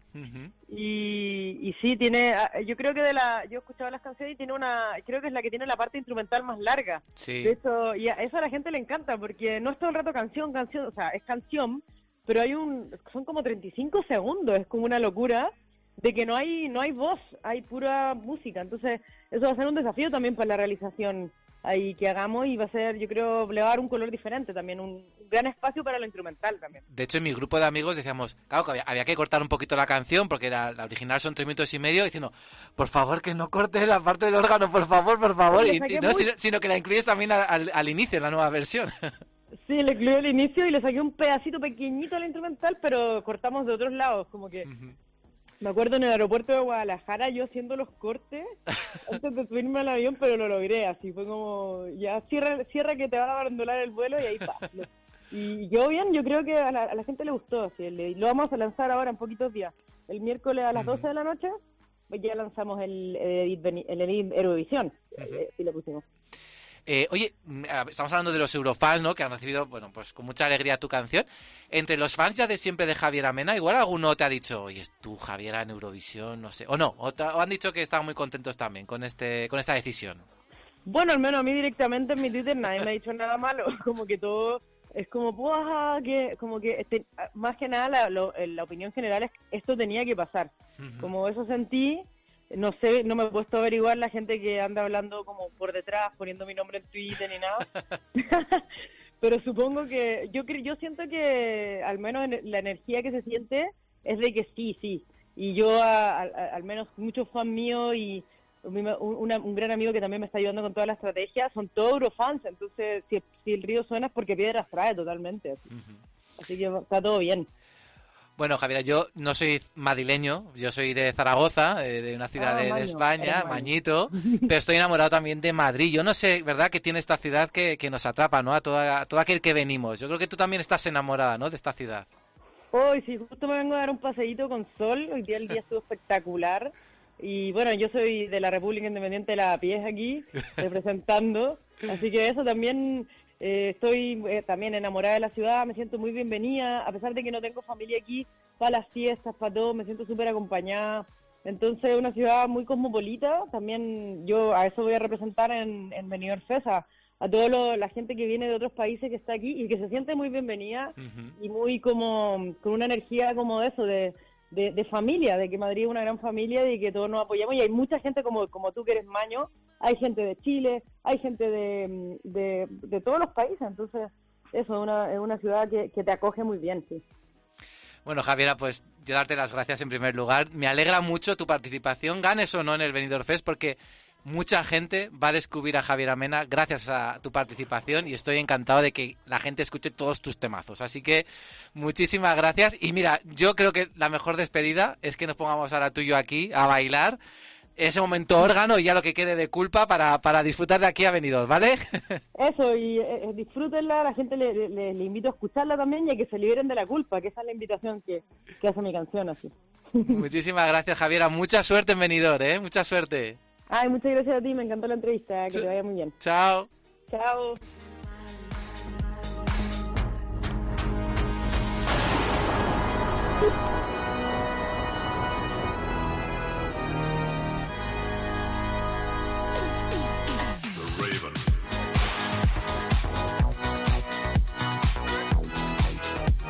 Que no puedo dejar de bailar esto, ¿eh? Madre mía.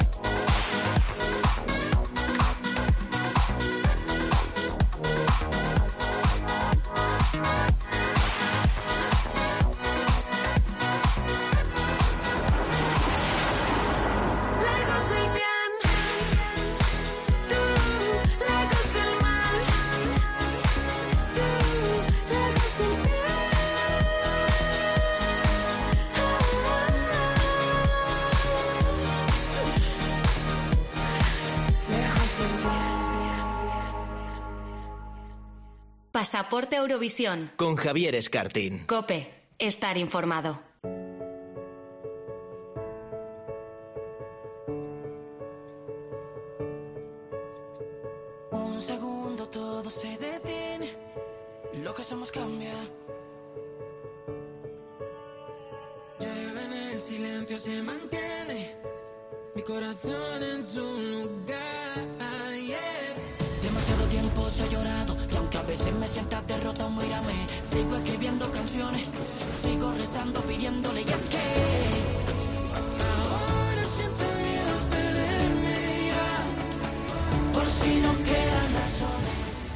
Si se- podemos hablar de, de un grupo o artista revelación de este Benidorm Fest, tendríamos que hablar de Unique. No porque no sean conocidos, porque llevan ya más de cuatro años de trayectoria, sino porque la verdad es que lo están petando en redes sociales, están cogiendo pues un gran cariño con la comunidad eurofan, nos están divirtiendo y yo creo que solamente puede ser el preludio de lo que nos espera en esa gran actuación en Benidorm a finales de enero. Y tengo la suerte de poder hablar ahora mismo con uno de los integrantes. Hola Matt, ¿qué tal? Hola, hola, ¿qué tal? ¿Cómo estáis? Pues sí, como tú has dicho, lo estamos petando en redes y lo vamos a petar en venidor, porque vamos a darlo todo, ya te lo digo. Oye, la primera pregunta es, ¿quién es el que el maestro de las redes sociales de Unique? ¿Sois todos o hay alguno experto especialmente en esto? Pues te tengo que decir que estás hablando con él. soy Eres yo, tú, ¿no? yo. El culpable. Sí, sí, sí. La verdad que está siendo eh, una experiencia muy divertida. Yo usaba Twitter, ¿no? Ya cuando Sí. era pequeñito, luego me fui a Instagram y ha sido como volver, ¿no? Y, y me ha traído como mucha nostalgia de, de cómo funciona esa red social. Ayer hubo un poco de, de polémica, ¿no? Por un, por un tema de unas votaciones. Sí, ahora, ahora hablaremos de eso, ahora hablaremos. cuéntame, cuéntame, sí. No, y esto, que lo hemos llevado con humor y, y, y ese es nuestro objetivo, ¿no? Sobre todo por redes sociales, eh, mostrarnos de la manera más divertida y al final es que estamos para eso. Ujú. Hombre, creo que la verdad es que yo creo que, como digo, habéis sido revelación porque a lo mejor muchos eurofans no os conocían o no sabían eh, de la música que hacíais. Yo creo que simplemente ya con, los comentarios, con los tweets que habéis puesto. Y luego esa gran canción que es, que es eh, Mejores, eh, que yo siempre digo que es un, no sé, entre mis amigos, que es un tema un poco muy pospandémico, ¿no? Creo que es un poco para alegrarnos, ¿no? Después de, pues fíjate lo que estamos viviendo todavía con Omicron y tal, que es un poco de salir más fuertes, ¿no? De una situación así y de encarar el futuro con optimismo, ¿no? ¿Puede ser así? ¿Es alguna buena lectura de la canción? Haces una muy buena lectura. Además, esa era la idea, que cada uno se lo llevara al terreno que, que quisiera. Eh, en el momento de composición lo, lo, pensamos, ¿no? Oye, esto puede estar relacionado con la COVID-19 y también un poco cada uno lo puede llevar a, a su terreno, como decía, una situación familiar, amigos, eh, de pareja, es, y es un poco... Eh, somos mejores ahora, ¿no? Vamos uh -huh. a, a, a, lograrlo y a conseguirlo con, con ese lema, ¿no? Que es lo que dice la canción que es básicamente que, que, actualmente estamos rodeados de tanta noticia negativa y tanta negatividad en redes, en, en prensa, y es como, oye, que, que, llevamos mucho ya hecho, ¿no? Como humanidad. Porque no hablamos de la sociedad, de la sociedad española como tal, diciendo que, que es mejor, porque he escuchado, he escuchado que, que, decíamos eso para nada. Hablamos de la humanidad como tal, el mundo entero eh, está, está, está, está siendo mejor cada día. Evidentemente hay muchas injusticias sociales actualmente, no las negamos, por supuesto, claro que sí, pero comparándonos con el pasado, por supuesto, claro que sí que lo estamos haciendo bien y es, como yo decía, un aplauso a la humanidad por lo, por lo bien que, que lo estamos haciendo, tanto tecnológicamente, científicamente, tantos avances que hay socialmente. Entonces, vamos a seguir hacia adelante con, con buena energía y con ese mensaje positivo, claro que sí. Jo, fíjate que, bueno, yo creo que participar ya en una preselección de Eurovisión ya tiene que dotarte de mucha responsabilidad, ¿no? Ver a lo que te enfrentas. Y encima en una situación como esta, donde tienes que cuidarte incluso tú mismo, porque claro, un positivo puede destrozar, ¿no? La, la candidatura. ¿Cómo, bueno, bueno. ¿Cómo lo estáis viviendo? Porque supongo que es una situación muy difícil. Y además vosotros, que sois un grupo, sois cuatro personas, por tanto, se cuadruplican los, los riesgos. Pues sí, la verdad que es una situación complicada. Eh, y además pa parece ¿no? que esto es una lotería, ¿no? que lo puedes uh -huh. coger sin, sin salir de casa. Entonces, eh, bueno, cada uno sigue con su, con su vida normal. Y yo esta mañana pensaba, porque hoy justamente nos han hecho una PCR, ¿no? Por, por otros temas, y, y yo decía, bueno, es que prefiero dar positivo ahora, que tengo margen a recuperarme sí. a dar negativo dentro de dos semanas en el venidor, que, que, la semana que viene. O sea que ojalá hoy sea, entiéndeme, ojalá hoy sea positivo para dentro de dos semanas asegurarme que sería negativo relativamente, sabemos cómo funciona esto, ¿no? De, uh -huh. Del COVID y de, lo, de, los test. Pero bueno, eh, sí, con mucho miedo. Pero bueno, ojalá confiamos ¿no? en, en, ser negativos los cuatro y también los 14 participantes y que todos podamos disfrutar del, del festival. Mm, que todos lo podamos vivir con la máxima normalidad posible. Oye, yo no sé, porque tú eres de Algeciras, ¿no? Si no me equivoco. Sí, eh, Valen es de Palma de Mallorca, Gio de Madrid, Armand de República Dominicana, nada más y nada menos. ¿Cómo nace Unique? ¿Cómo os juntáis los cuatro y formáis este grupo?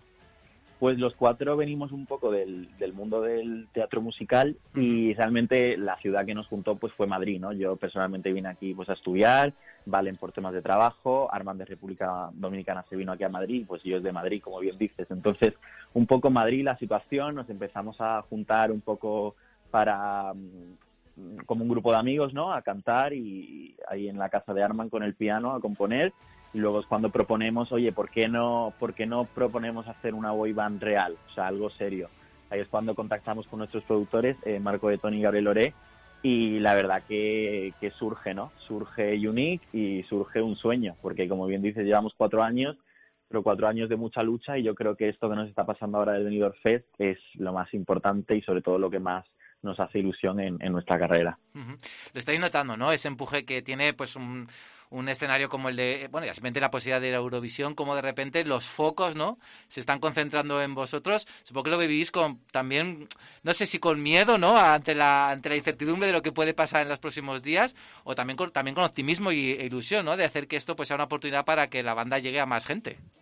Nosotros es que con el proceso estamos disfrutando mucho. O sea, yo, por ejemplo, me, me he levantado esta mañana con otras entrevistas a las nueve de la mañana y decía, bueno, tengo que madrugar, pero es que voy a hablar del Benidorm Fest, entonces estoy contento. Entonces estamos muy contentos con todas estas dos semanas de pues de promo y sobre todo también de ensayos, se vive con mucha ilusión y entonces pues evidentemente yo creo que lo decisivo será allí el directo, ¿no? Lo que lo que realmente luego dirá quién quién va a ir a representar a, a España en Eurovisión. O sea que no son las casas de apuestas, ¿no? bueno, ese, es que nosotros, o sea, yo no conocía, la gente dice, estáis muy pendientes de, de las apuestas. No estamos pendientes, pero si nos mencionas en el tweet, pues evidentemente lo vamos, lo vamos a ver, ¿no? Que sí, sí, sí, sí. No, y luego tengo una cosa, eh, obviamente eh, ahora no tiene ninguna relevancia eso, eh, cuando sea el fin de semana así del Benidorm Fest, pero a veces las casas de apuestas son muy indicativo de por dónde van las cosas, o sea que, oye, no hay que despreciarlo de- desde luego. Eh, ¿Todos los miembros del grupo estabais de acuerdo en ir a Eurovisión o alguno tuvo así más reticencias? No sé, ¿cómo, cómo se gestó eso? Pues es que partiendo de que los cuatro somos bastante eurofans, bueno, más, más digamos los, los españoles, porque Armani es de República Dominicana, pero él incluso más ilusionado todavía, ¿no? Porque, porque le impresiona todo aún más. Entonces, bueno, es algo que siempre ha estado en nuestra mente, eh, la verdad. Pero claro, nunca había una, un, un, un camino así, ¿no? Entonces, pues nosotros eh, vamos de la mano de la, de la opción web, ¿no? De presentar la candidatura por la opción web. Cuando salió nos dijeron, chicos, tenemos que ir y creamos la canción por y para eh, Benidorm y, Eurovisión. Entonces, pues, pues evidentemente un sueño cumplido. O sea, ya el hecho de ir a Benidorm, para mí, yo ya puedo morir en paz. Fíjate lo que me sorprende porque me dices que lo hicisteis por la vía web. Hubo muy poquito tiempo realmente, no sé si llegó a un mes eh, de plazo. Y la canción suena muy bien, está muy bien producida, o sea que hay mucho trabajo detrás ahí. Por supuesto, fueron madrugadas eh, eternas de, de composición, de grabación, de masterización y de producción. Claro que sí, era muy poquito tiempo, pero creo que el resultado ha sido muy, muy, muy, muy beneficioso. Y además, sabes que para quien hay interés, la madrugada se hace día. ¿Ah, sí?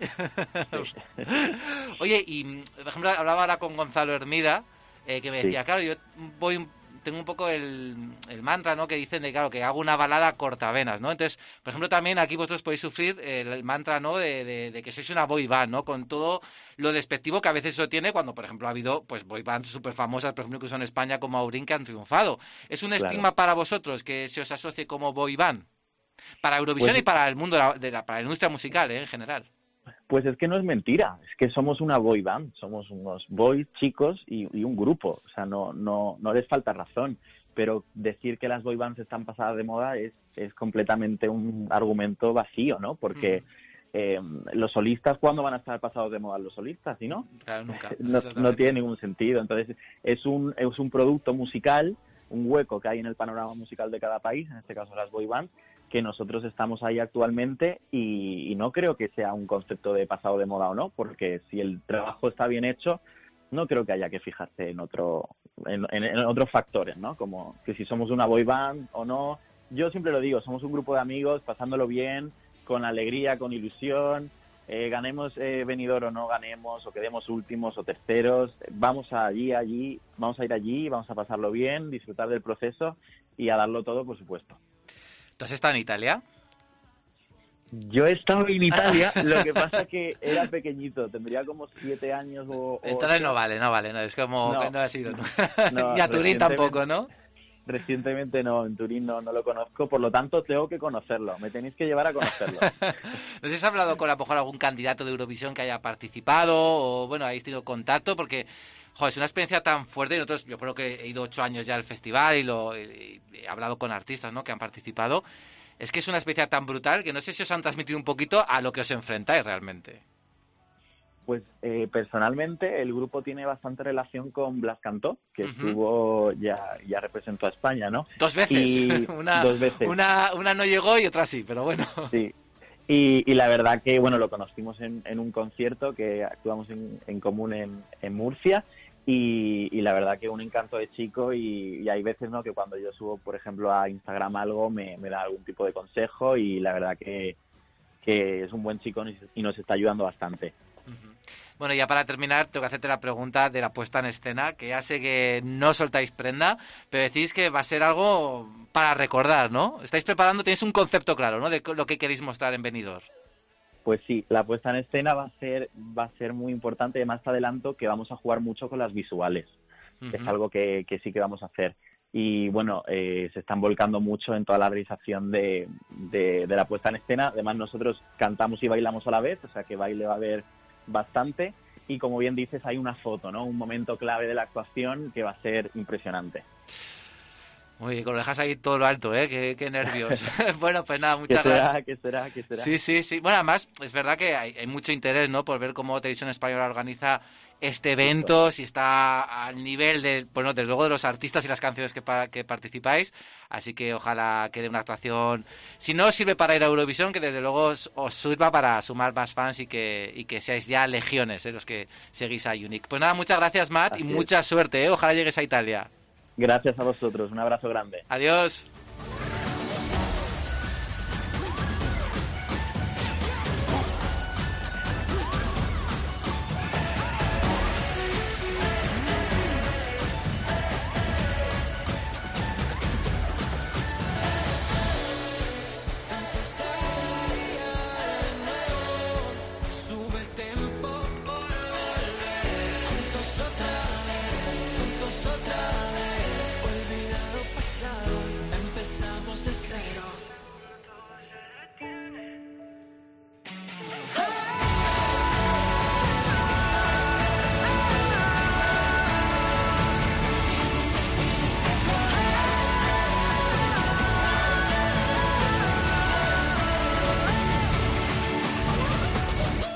Pasaporte Eurovisión. Con Javier Escartín.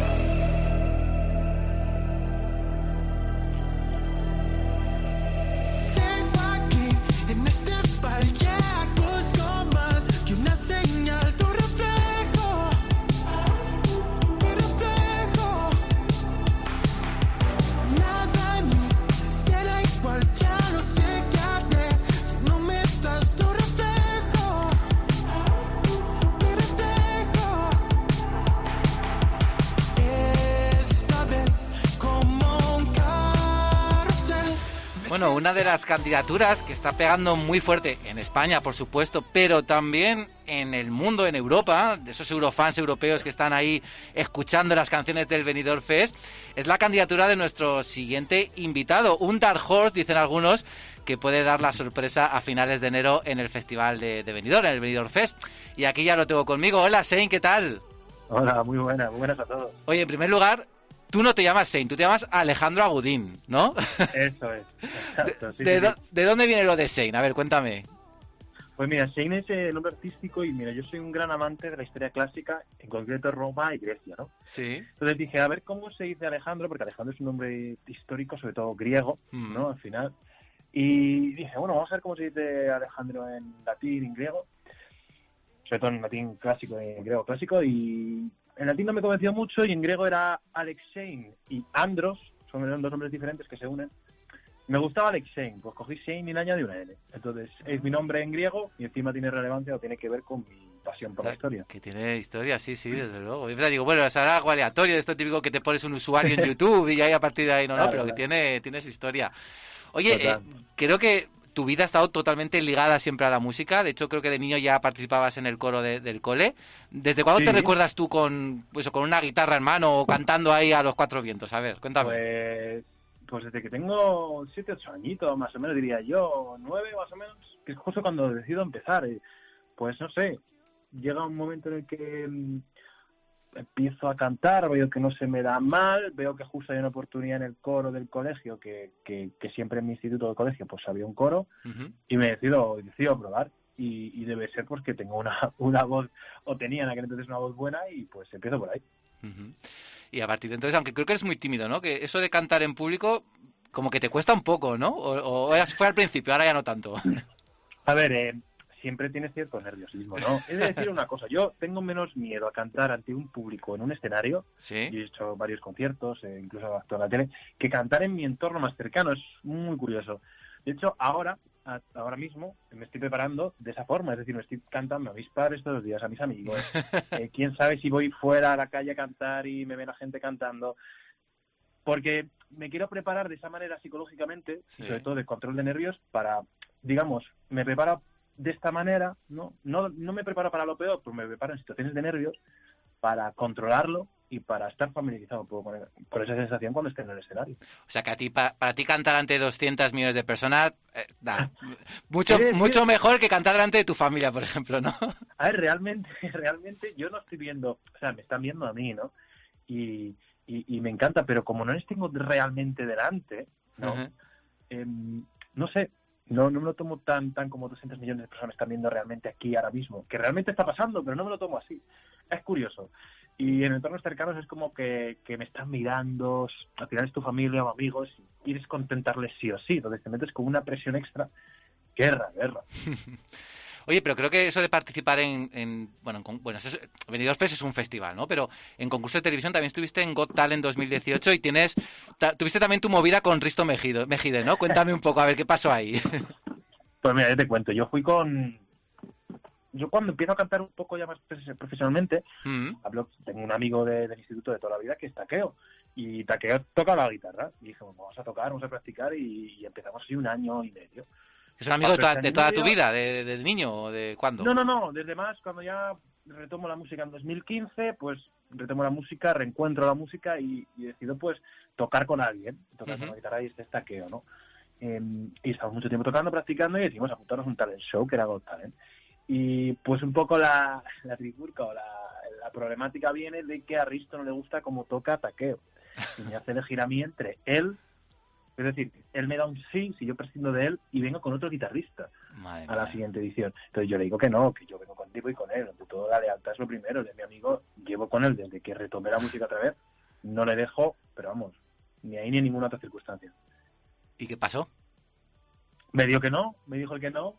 Y, y pues bueno, pues seguimos adelante. Madre mía, qué, retorcido, ¿eh? Madre mía, Dios mío. Un poco, un poco, pero bueno. ¿Y tu, y tu amigo cómo salió de, de aquello? Porque, joder, es un trago duro para ti, pero también para él. Total, no, yo, yo entiendo, yo le intenté apoyar emocionalmente de que no se preocupara y que al final es un poco eh, el show, ¿no? Que, Sí, que yo a creo que que sí. hacer y, y que no se preocupara y él se lo toma como una gracia ahora mismo, ya ni, ni le afecta, pero entiendo que es una circunstancia, joder, Ah, que no tocas la guitarra, te gusta tocar la guitarra y que alguien te diga eso en televisión es, un- es algo fuerte, ¿no? Mm, Pero, es un trago, bueno, es un trago. nah, no, no, tampoco le dio más importancia.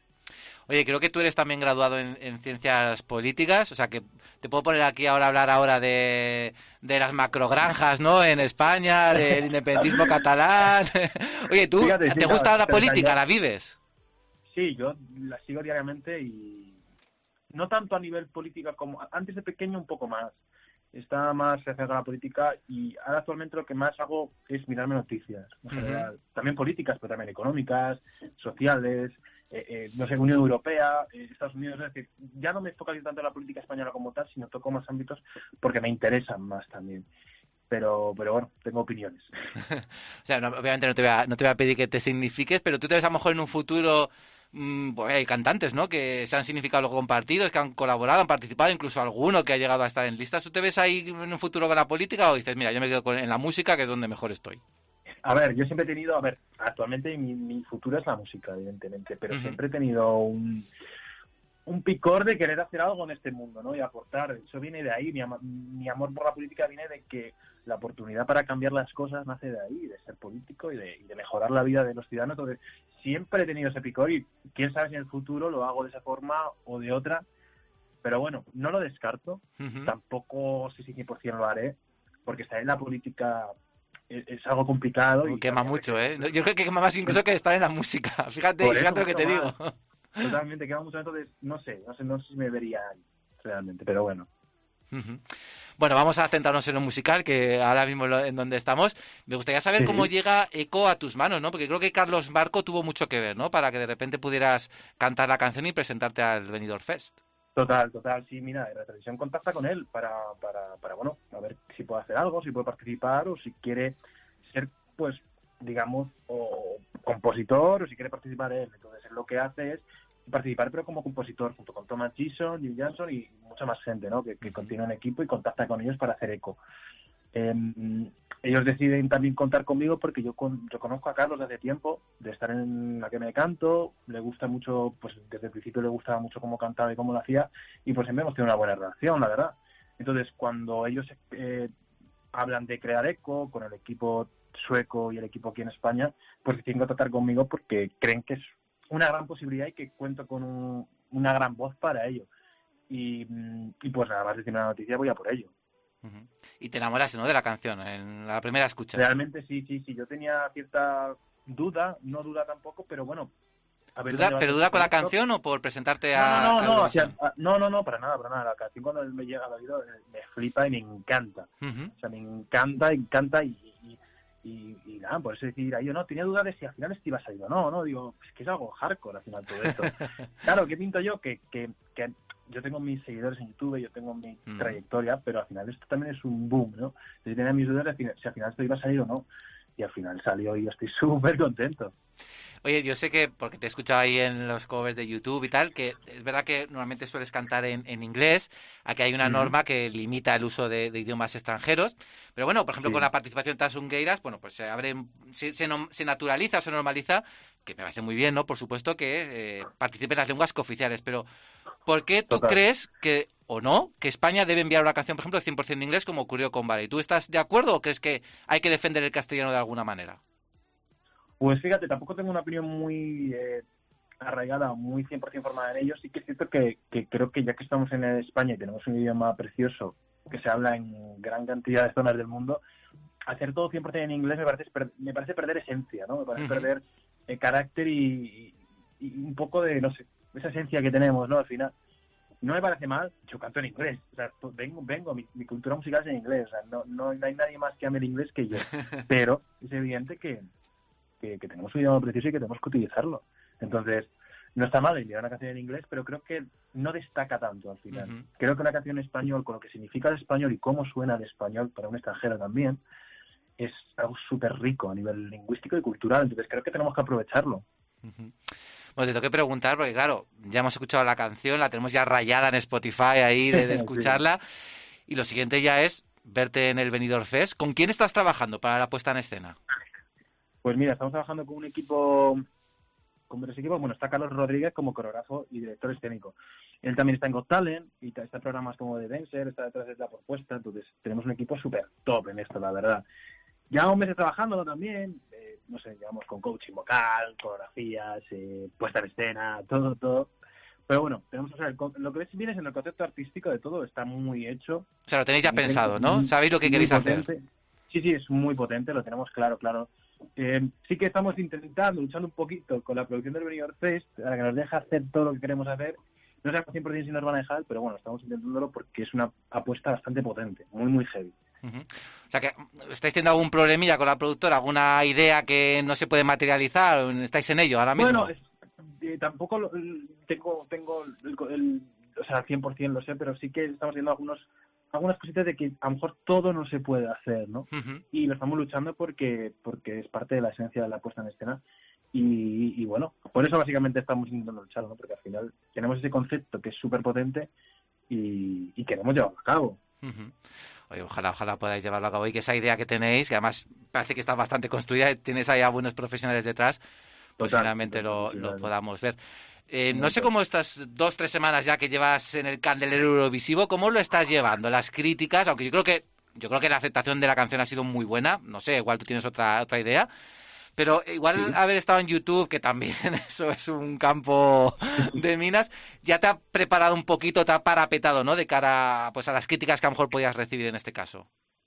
Eh, totalmente, siempre lo, lo he dicho y lo he pensado y antes de, de que estuviéramos, digamos, dentro del Benidorm Fest y que saliera mi nombre y tal, yo lo decía, o sea, creo que me veo pre- más preparado que obviamente si no hubiera estado en YouTube. En YouTube me he enfrentado a todo tipo de comentarios.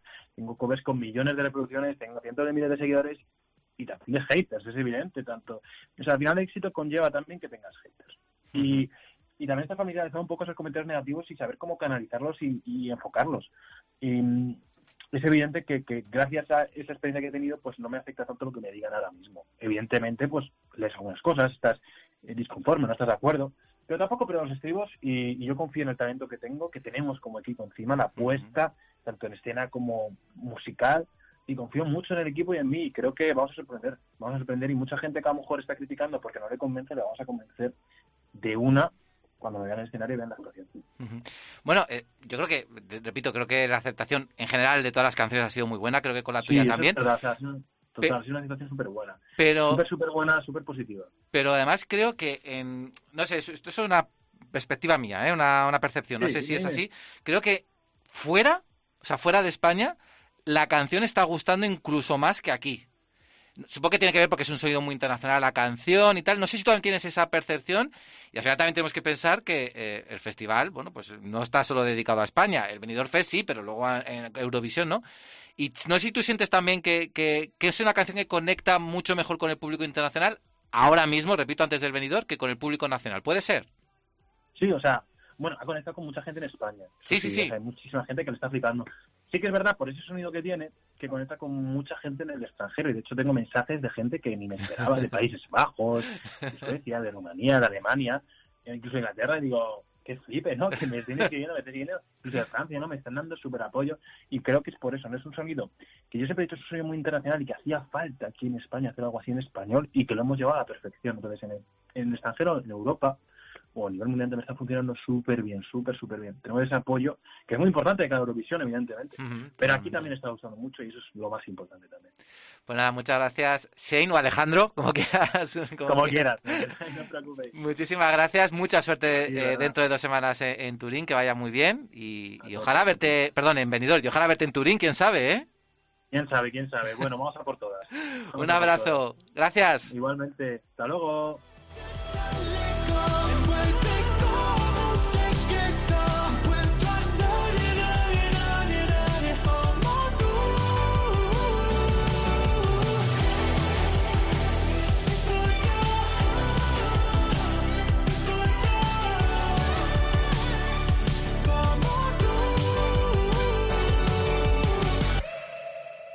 Pasaporte Eurovisión. Con Javier Escartín. Cope. Estar informado.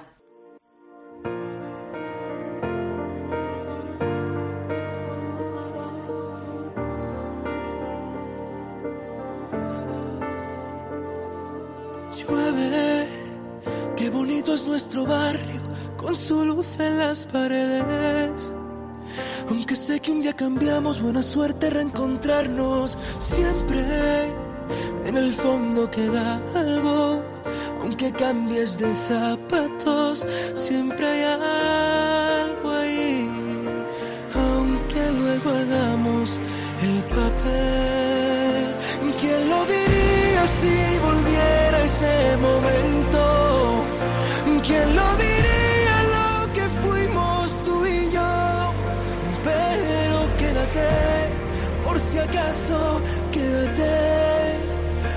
Si acaso nos queremos. Bueno, entre los 14 temas que son finalistas del Benidorm Fest, este año solo hay una balada y es algo muy inusual porque normalmente las preselecciones de Eurovisión siempre están trufadas de baladas. Pero ojo que balada, ¿eh? Una de las baladas yo creo que más bonitas que hemos escuchado en estos últimos meses y nos la regala una gran voz. Hola Gonzalo, ¿qué tal?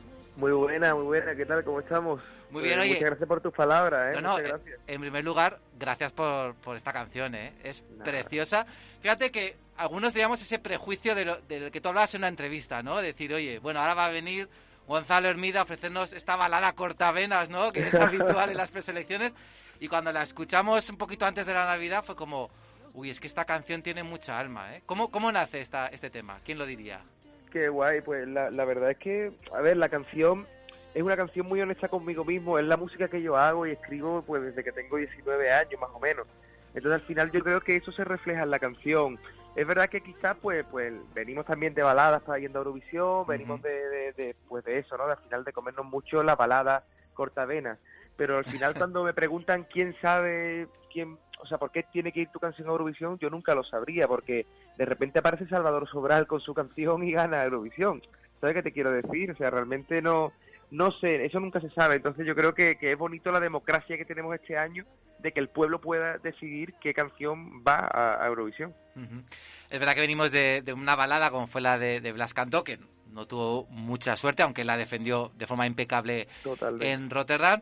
Pero como digo, es que esta canción parece que, que, que tiene algo muy especial. Tú lo decías que es como, lo escuchaba también en una entrevista radiofónica, para que veas que te sigo la pista, que como dos ancianitos, ¿no? Que, que, se reencuentran, ¿no? Después de muchos años y que se van a tomar un café, ¿no? Algo así. Sí, efectivamente, o sea, realmente lo, lo veo, o sea, la canción habla de, de un reencuentro, o sea, al final a todos nos pasa, yo creo que a día de hoy, ¿no? A mí me pasa con, yo tengo 26 años y me, me sigue pasando, ¿no? Reencontrarme con amigos del pasado, con gente que al final hace mucho tiempo que no veía, pero queríamos ponernos todavía más intensos, ya que somos muy intensos nosotros, y pensamos en, dos ancianitos que de repente se encuentran, pues después de muchos años, cada uno ya con su pareja, ellos tuvieron una relación en el pasado, y se, se sientan a tomar un café y, y al final yo creo que ese café y- esa charla es como el beso del que hablo ahí en la canción, ¿no? Es como una es expresar el- ese algo que siempre queda ahí, ¿no? Aunque cambies de zapatos, siempre hay algo ahí. ¿no?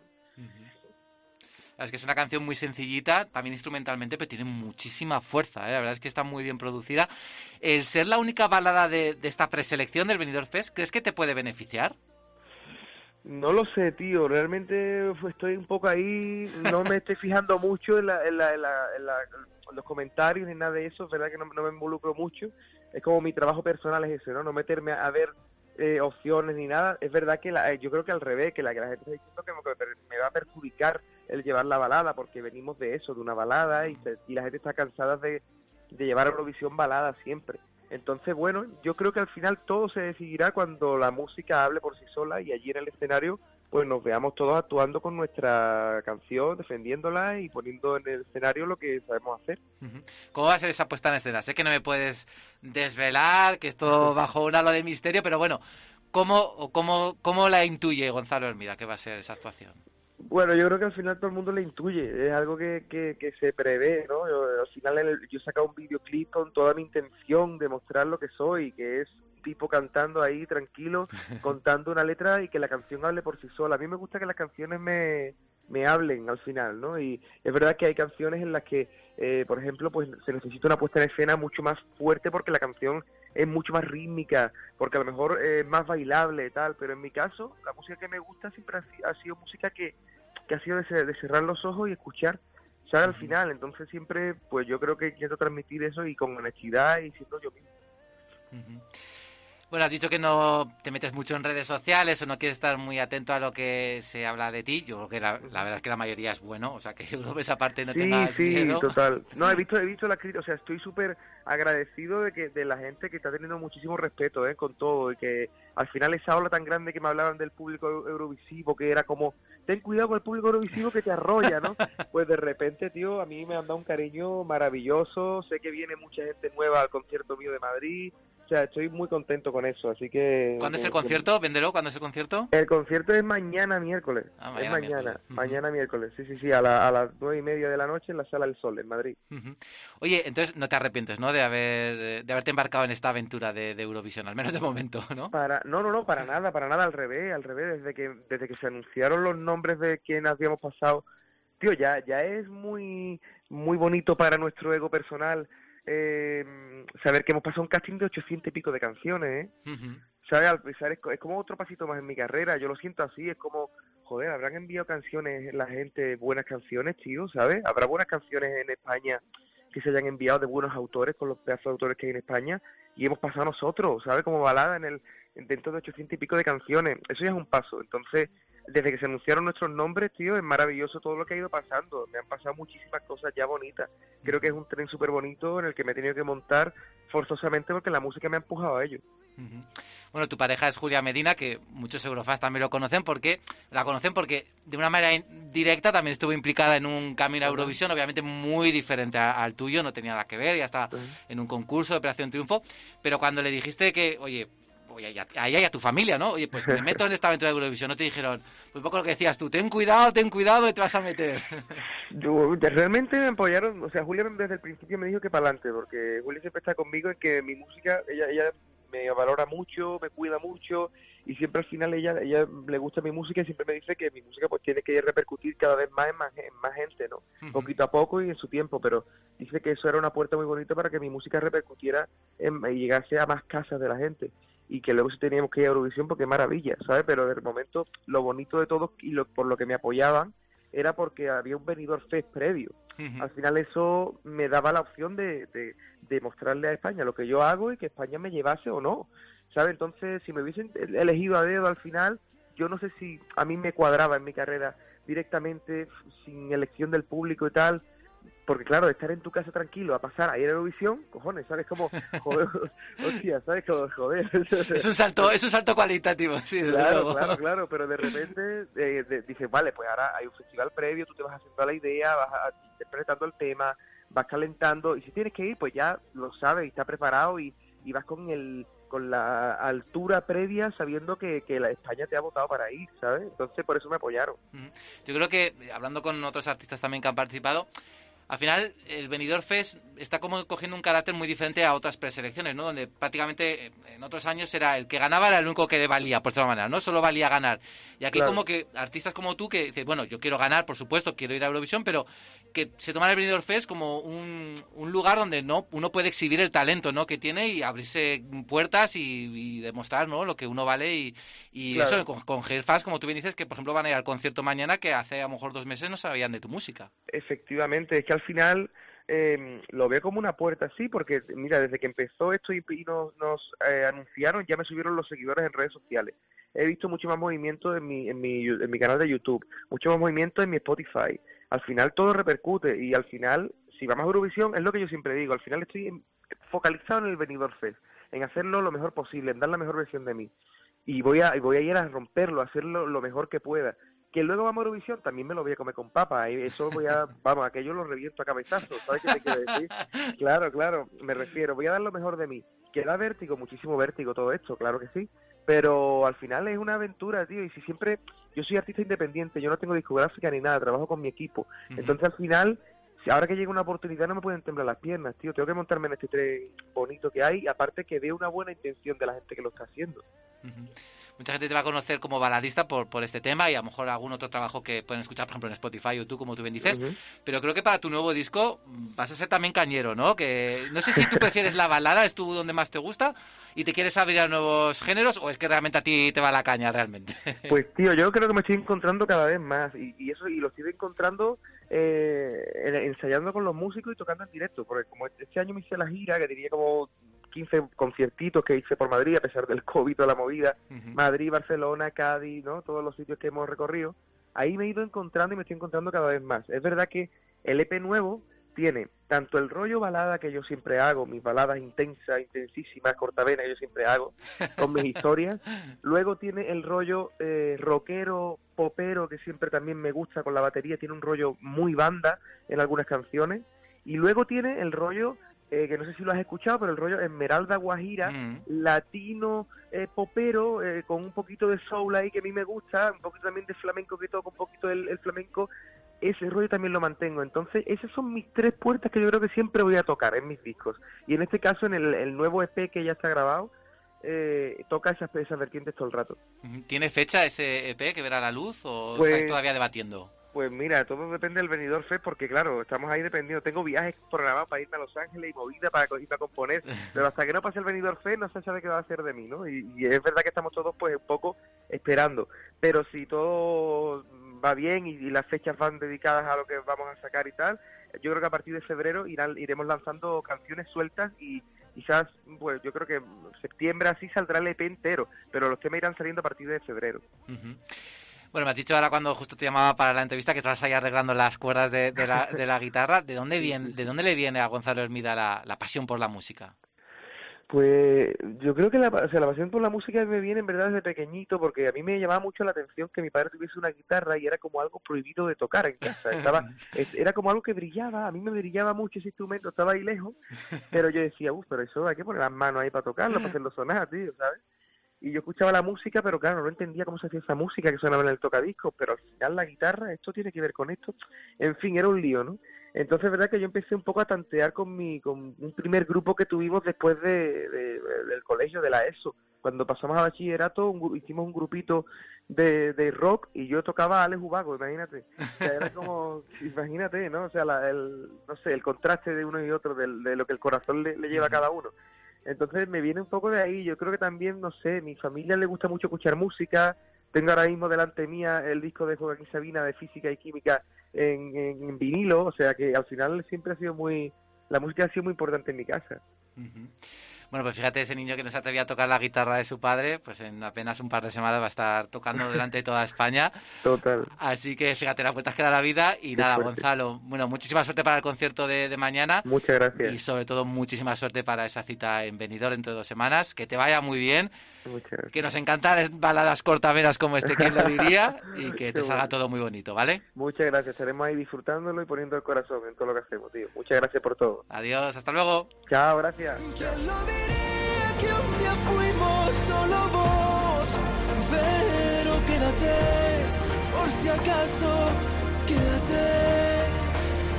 Por si acaso nos besamos sin querer. Que tú lo sabes, siempre fuimos los mejores. Que la mirada siempre cuenta la verdad. Que nadie diga que no hay lo que pudo ser no pudo y lo que pueda ser quizás será.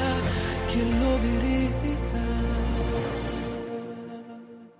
Pasaporte a Eurovisión. Cope, estar informado. Let's go. Llegó la mami, la reina, la dura, una Bugatti. El mundo está loco con este party. Si tengo un problema, no monetary. Le vuelvo loquito todo lo tari.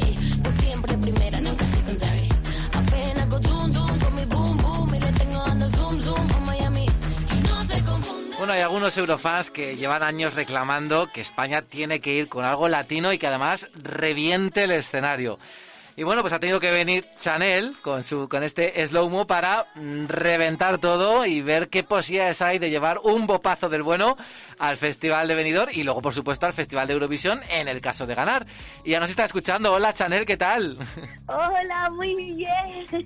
Pues aquí, oye, moviendo las caderas, es imposible escuchar la canción quieto. Bueno, yo- te voy a decir que eres culpable de que yo voy por la calle, suena esta canción en mi, en mi móvil y es que no puedo parar de bailar. Es que no puedo. Oh my God. Oye, pero me encanta esto. Me encanta ser culpable de esto. Es que es imposible. Oye, estás de ensayos, ¿no? Estás matándote ahí preparando tu puesta en escena en Benidorm. ¿Cómo lo llevas? Correcto, correcto. Estoy, estamos ensayando todo el equipo muy, muy, muy duro. Pues muy bien, lo llevo súper bien. eh, cogiendo fondo para que cuando llegue el día del- de la actuación lo único que, que pensemos es en disfrutar y en, y en transmitir, ¿no? Para que todo lo- el trabajo pre- previo esté hecho. Y, y nada, muy bien, a full. Eh, supongo que la coreografía va a ser de nivel, ¿no? Tú que además eh, eres bailarina, eres cantante, bueno, eres actriz, ahora hablaremos un poquito de todo, pero Ajá. entiendo que, que- que es exigente, ¿no? La, la coreografía. Sí, sí, la coreografía es bastante exigente. Este, mm, el coreógrafo es Kyle Hanagami, uno de los, de Mm. los coreógrafos más famosos a nivel mundial. La ha coreografiado a, a Jennifer López, a Justin Bieber, a, a las, a las a Blackpink, CNCO, o sea, brutal. Oye, ¿cómo le habéis convencido para, para que se venga al Benidorm Fest?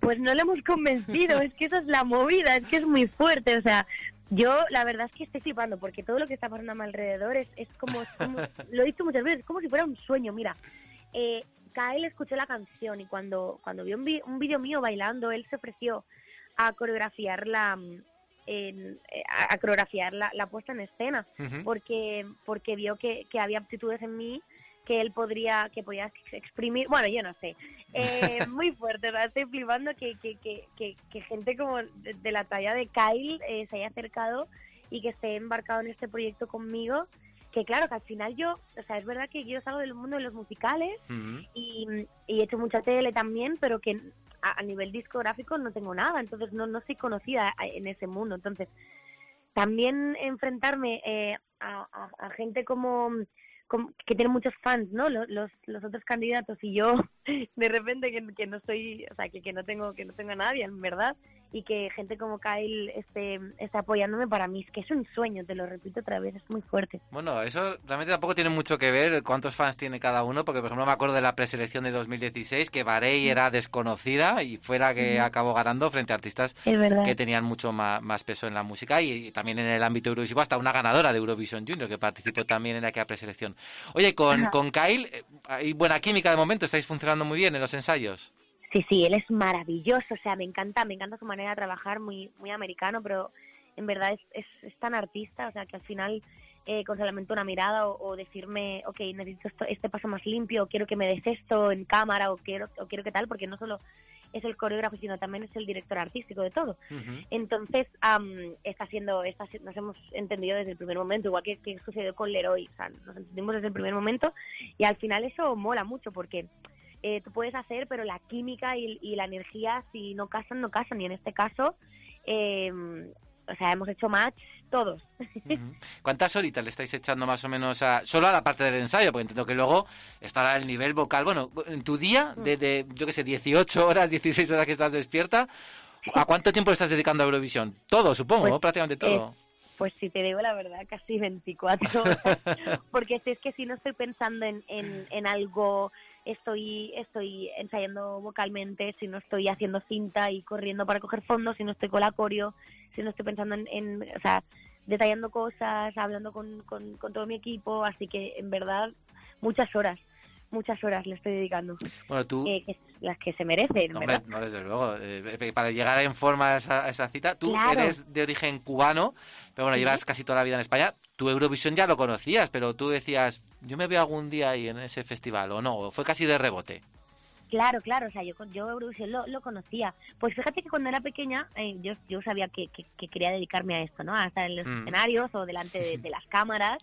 am, pero, o sea, nunca me he planteado rollo, yo quiero ir a Eurovisión. Si es verdad que veía un escenario gigante en uno, o sea, uno de los de los mayores eh, festivales m- musicales mundiales, am, obviamente sueñas con Dios, ¿te imaginas estar ahí? Pero no fue una meta que dijera voy a por ello, ¿sabes? Sino que como que me cayó el regalo y dije, ¿qué qué? O sea, si veo veo una luz chiquita voy voy a correr para, para alcanzarla, o sea, total. Y no te arrepientes, ¿no? De momento de haber cogido ese ba- este no, barco. para nada, para nada, al contrario, cada día estoy más feliz y más contenta. Me encanta porque en una entrevista has dicho que si ganas el Benidorm Fest lo vas a celebrar con ron cubano y paella española, que yo creo que es... mira, te voy a decir una cosa, mira que tú puedes hablar de cosas como... Yo creo que es la mejor forma de celebrar algo, con, con un buen ron cubano y una buena paella, vamos. Hombre, yo creo que sí, o sea, al final los españoles nos encanta comer y beber, ¿no? Pues Sí, entonces sí. qué maravilla que, que mezclar mis dos mis dos culturas, total. ¿Tú has, tú has, eh, has vuelto a la isla Cuba en, a lo largo de tu vida o has- no hace y cuando tiempo? era chiquita, cuando era chiquita sí que fui mucho, pero desde que empecé a trabajar, cuando ya me, me, me embarqué en, el, en, en, en la- mi carrera profesional con 16, ya no he vuelto a ir y tengo muchas, muchas, muchas, muchas, muchas ganas de volver. Oye, eh, es lo que decía al principio, ¿no? Que cuando se habla de España en Eurovisión, pues es verdad que hemos llevado baladas últimamente, también algo un poco pachanguero, como el caso de Miki, pero la gente decía, tenemos que llevar un buen latineo, ¿eh? Un poquito así Ajá. ahora como se lleva un poco urbano, un poco tal. ¿Tú crees que estás de acuerdo en eso? Que es algo un poco con esencia española que, que, que de momento no hemos explotado en Eurovisión, precisamente. Claro, total. Mira, yo tengo muchos amigos eurofans am, que, que están saliendo ahora, que es como de wow, no sabía que eras tan eurofan. Lo, lo- lo han Todos confesado, ¿no? mismo, Total, y todos me dicen lo mismo, rollo. Es que hace mucho tiempo, y además en Twitter, que esto me engancha a Twitter, por cierto, eh, me, este, eh, el comentario es ese, ¿no? Hace mucho tiempo que, que España tiene que llevar tal, eh, un algo así latino, y qué mejor que en esta ocasión con Slomo, porque de verdad, o sea, bueno, es que en verdad eh, cuan- la actuación va a hablar por sí sola, pero este, jolín, al final es, es, es uno de los de los de, de los estilos que más se escucha aquí en España y qué mejor que España para para llevar algo así y que lo petemos, ¿sabes? Porque la puesta en escena va a ser muy guay. Bueno, el hype es tremendo, ya lo sabes, ¿eh? Porque vamos, luego ya, ya solamente viéndote cómo ensayas y tal, y dices, bueno, que va a preparar esta chica, madre mía, madre mía. Oye, como tú bien dices, vienes de, de los musicales principalmente, pero también has hecho eh, televisión como, como actriz, cantante. ¿Dónde te sientes más cómoda tú? Pues siempre que me hacen esta pregunta nunca sé qué contestar porque en verdad me siento bien en las tres disciplinas. Es verdad que yo empecé bailando, pero al final me siento como que como que las los tres mares son mi agua. No sé si me explico. Sí. Entonces, am, sí, estoy mucho tiempo dedicándome al, al teatro musical, de repente echo de, de menos las cámaras y así y viceversa, o echo de menos bailar. Entonces, como que las tres cosas son, son las que me definen, son las que me complementan. Así que, no sé, no podría elegir. Bueno, la suerte es que podemos verte en todo, porque te podemos ver en musicales, ahora en el, en, el- en el Benidorm Fest. Oye, ¿temes ahora, porque tú me dices como eres eh, sobre todo artista de musicales, ¿temes a lo mejor que si ganas eh, Benidorm Fest y vas a Eurovisión, de repente se empieza a hablar también de tu vida personal y tal, o sea, meterte de repente en ser alguien, entre comillas, entre comillas, desconocida, entre comillas, y de repente que todo el mundo te conozca. ¿Eso te has parado a Pues, pensar? No, la verdad, la verdad no me para Te estás arrepintiendo ahora, ¿no? No, no, no. No, no, no, arrepentirse jamás, pero Escobar de no ha escrito nada. Pero, no sé, o sea, al final, al final, o sea, si, si, si sucede que, que me hago más conocida o lo que sea, eh, que sea por, por, por el arte, ¿no? Por mi profesión, y eso me parece un regalo, me parece maravilloso. Entonces, lo que venga a colación, pues no lo sé. no sé cómo lo llevaré, supongo que bien. Bah, seguro que sí. Y tu gente de alrededor, eh, ¿cómo también te está animando y apoyando? No sé, pues tu familia, Pues- tus amigos. ¿Qué te Pues dicen, no? De cara, de cara al venidor. Están a full conmigo, están algunos de ellos ya han podido venir a um, algún ensayo presencial y solo diré que han saltado muchas lágrimas. Y, y, y- y muchísima ilusión, o sea, los tengo a todos conmigo apoyándome, mis padres que, que viven en Barcelona, yo estoy afincada en Madrid, eh, todos los días nos hacemos llamadas con mi hermana también, con mis abuelos, contándonos cosas. em, cada pasito que doy, ellos lo saben, o sea, me apoyan muchísimo y mis mejores amigos. Em, también como como queriéndome mucho y, y como que rebajándome un poquito un poquito la autoexigencia que me conocen de más.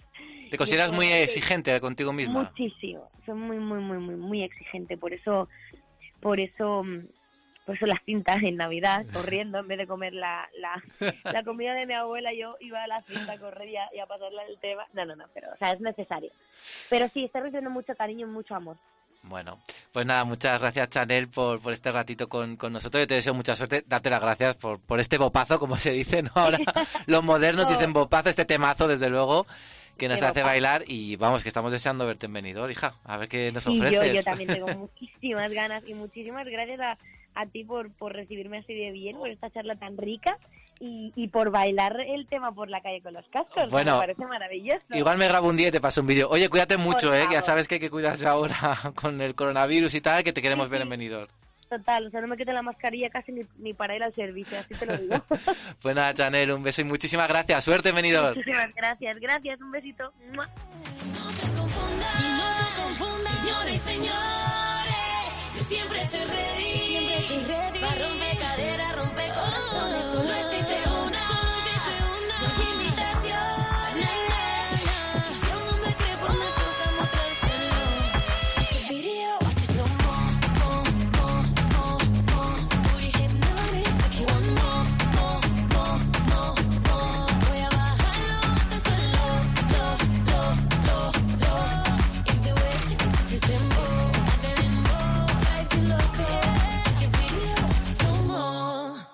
Pasaporte Eurovisión. Cope, estar informado.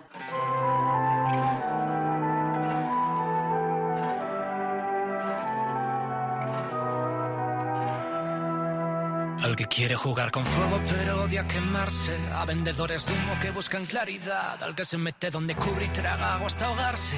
Seco que pide que se mojen los demás. Al equidistante travestido que choca. Con el discurso de que los extremos se tocan. Al de las medias tintas que busca cantar victoria. Pero di que media tinta escribe una buena historia. Bueno, nuestro siguiente invitado fue uno de los primeros que al conocer que iba a haber una preselección pública este año para Eurovisión dijo, eh, yo voy, yo quiero apuntarme. Presentó un tema que anunció que se iba a llamar Calle de la Llorería y es uno de los 14 seleccionados para intentar representar a España en Eurovisión y uno de los favoritos, aunque él dice que no. Hola Raiden, ¿qué tal? Hola, ¿qué tal? Encantado. ¿Eres favorito o no eres favorito para ganar? Yo qué sé. es que, eh, a ver, es que eh, decir eso de mí, la, la verdad, sí que te puedo decir que estoy muy contento de, de mi propuesta, eso sí, y sobre todo de la puesta en escena. O sea, pero a ver, eh, es verdad que se habla mucho de Tansugueira, se habla de Rigoberta, pero la recepción que ha tenido la canción en España, por supuesto, pero fuera ha sido muy buena, ¿no? ¿Tú ¿También tienes tú esa sensación? Sí, gracias al público he descubierto lo que es el, el significado de Dark Horse, ¿no? De, Sí. de, de- de- de- de que está en la sombra ahí. Sí, a ver, soy consciente y sobre todo ahí a mí me ha volado la cabeza lo- la, la recepción de fuera. Sí. Pues es verdad que es una canción que en principio podías pensar, bueno, es sobre todo que habla, es casi poesía, ¿no? En música, eh, una canción quizá muy, muy para un ámbito nacional y que de repente que está gustando mucho, porque además es que está muy bien producida, está muy bien hecha. Eh, en los eh, en los chats eh, de europeos se habla mucho de ti. Y tú has dicho que incluso que tú piensas que, esta, que este tema no es tu mejor canción, pero sí es la más adecuada para Eurovisión. Cuéntame un poco esto. Pues a ver, viendo, viendo a mi público, yo sé que estilo mío, de todo mi multiestilo este que tengo dentro de mí, dentro de mi propio género, pues bueno, sí que entiendo que con canciones como Haz de Luz o, o La Mujer que actúa y El Hombre Globo o Matemáticas de la Carne o temas que habrá en el siguiente disco, pues este tema eh, no lo supere.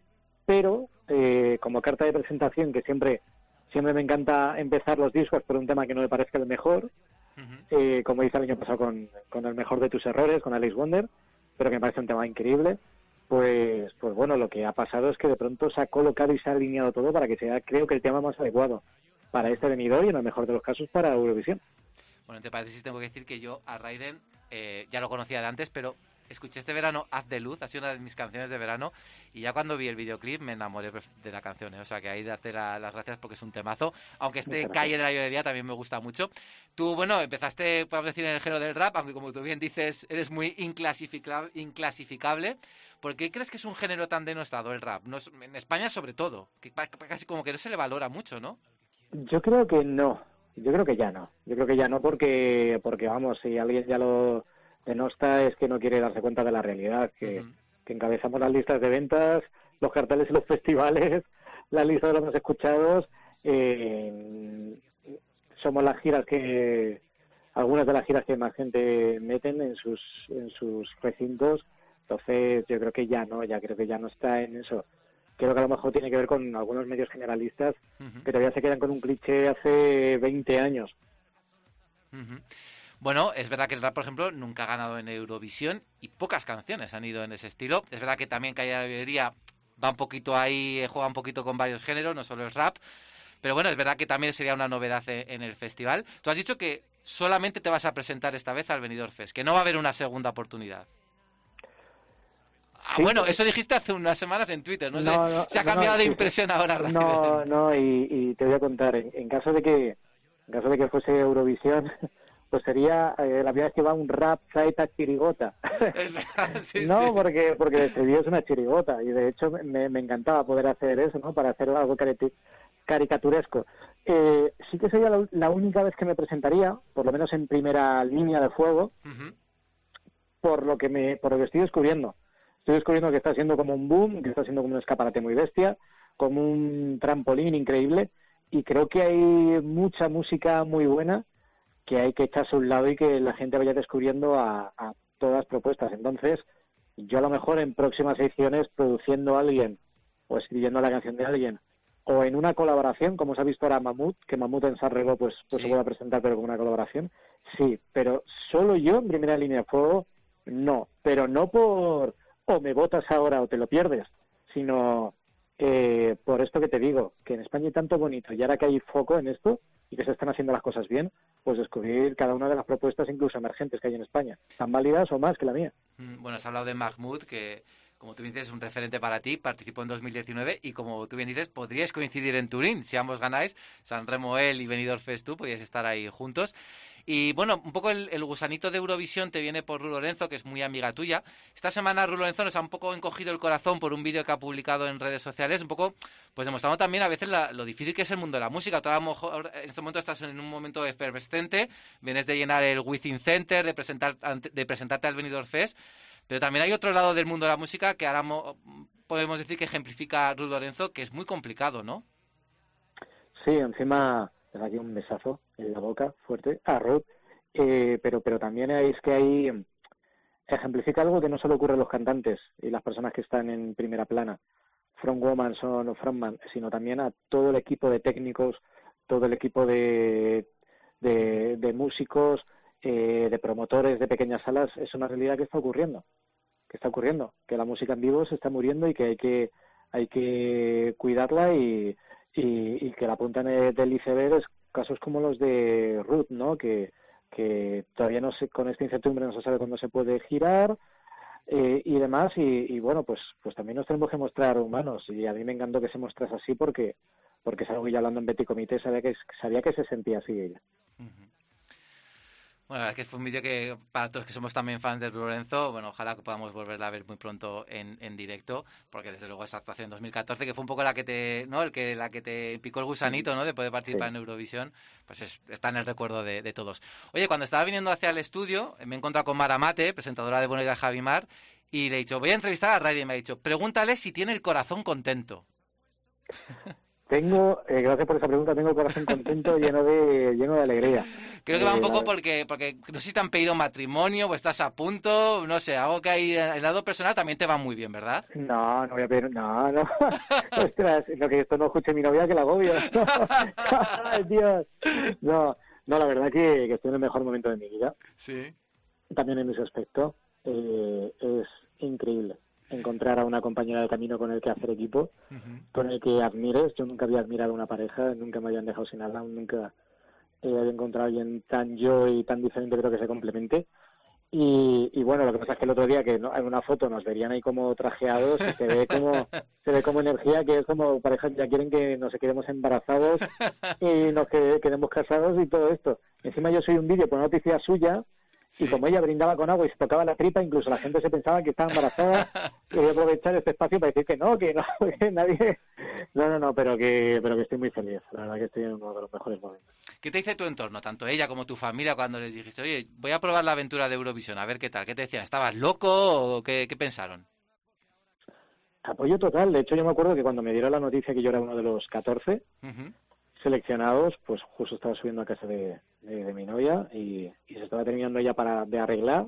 Y dije, oye, ¿qué pasa? ¿Que no, no le vas a comer la boca al seleccionado para venir a Y ella gritando, ¡ah!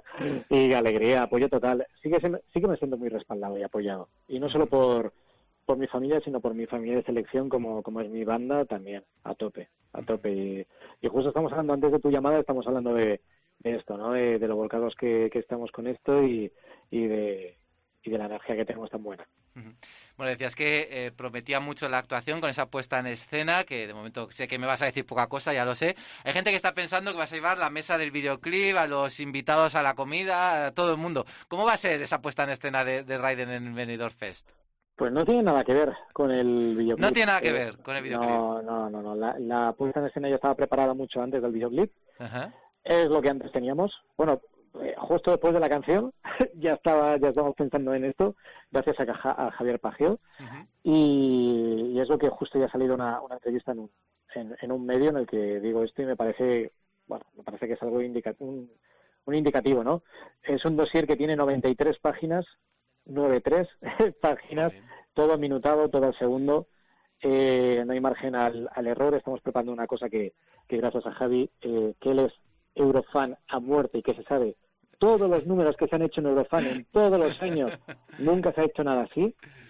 Entonces creo que, que a la gente le va a sorprender y pase lo que pase va a servir para, para dignificar la música en vivo, para poder realizar cosas en España competentes, ambiciosas, eh, que sean un referente y estoy seguro que la gente le, le va eh, a sorprender. Bueno, el Jaime está por las nubes, ¿eh? 93 páginas de un dossier, madre mía.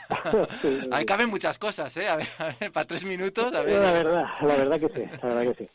Oye, eh, sobre la polémica de los titulares de, de prensa, que te he visto un poco en Twitter revolucionar estos días. ¿Qué, qué, qué tienes contra nosotros, contra la prensa? A ver, cuéntame. Pues eh, te lo cuento fácil, a ver. Eh, creo que creo que ningún artista tiene que estar todo el rato mirando todos los titulares eh, para ver si, si se transmite bien lo que lo que se ha dicho. Que lo que se ha dicho a lo mejor con el titular se entiende una cosa y solo con poner la línea antes o la línea de después se explica claramente. Eh, sobre todo cuando estás tan cómodo en una entrevista que, y luego te ves eh, te ves pues que, que bajas la guardia y que se entiende otra cosa entonces es una cosa que ostras que quiero poner al alza porque porque es una cosa que comparto con muchos compañeros y compañeras de gremio ese ese pavor ese pavor que se descontextualice que se sesgue sobre todo en, en- en entrevistas transcritas que que parece que, que se pierde la pregunta y luego se, se saca la respuesta, pasan cosas raras. Eh, yo lo que he visto, porque estoy viendo las entrevistas de todos los compañeros y compañeras, es que no está siendo así con compañeros y con compañeras en esta Benidorm Fest. Pero ya es la tercera o cuarta entrevista donde tengo que explicar y, y encima tengo que explicar que no tengo que decir nada que no haya dicho la entrevista, sino que solo tengo que citar o la frase de arriba o la frase de abajo. Entonces, pues es normal que, hostias, es normal que, que, que, que- que muestre, muestre mi, mi inconformismo con esto y muestre mi sentir, mi sentir. Y creo que es, que es algo que, que no solo tiene que ver con esto del venidor CES, ¿no? Que creo que, que a veces dentro de la pompa del periodismo se confunde algo atractivo con, con generar algo que no es. Bueno, yo entiendo perfectamente lo que, lo que dices. Es verdad que a veces en un titular cabe lo que cabe y obviamente pues no puedes a lo mejor exponer todas las ideas. Nos pasa no solo en una entrevista, sino en cualquier información, ¿no? Que no cabe todo en un, en un titular y a veces es verdad que hay, hay que contextualizar leyendo la entrevista para a lo mejor entender todos los aspectos de un titular.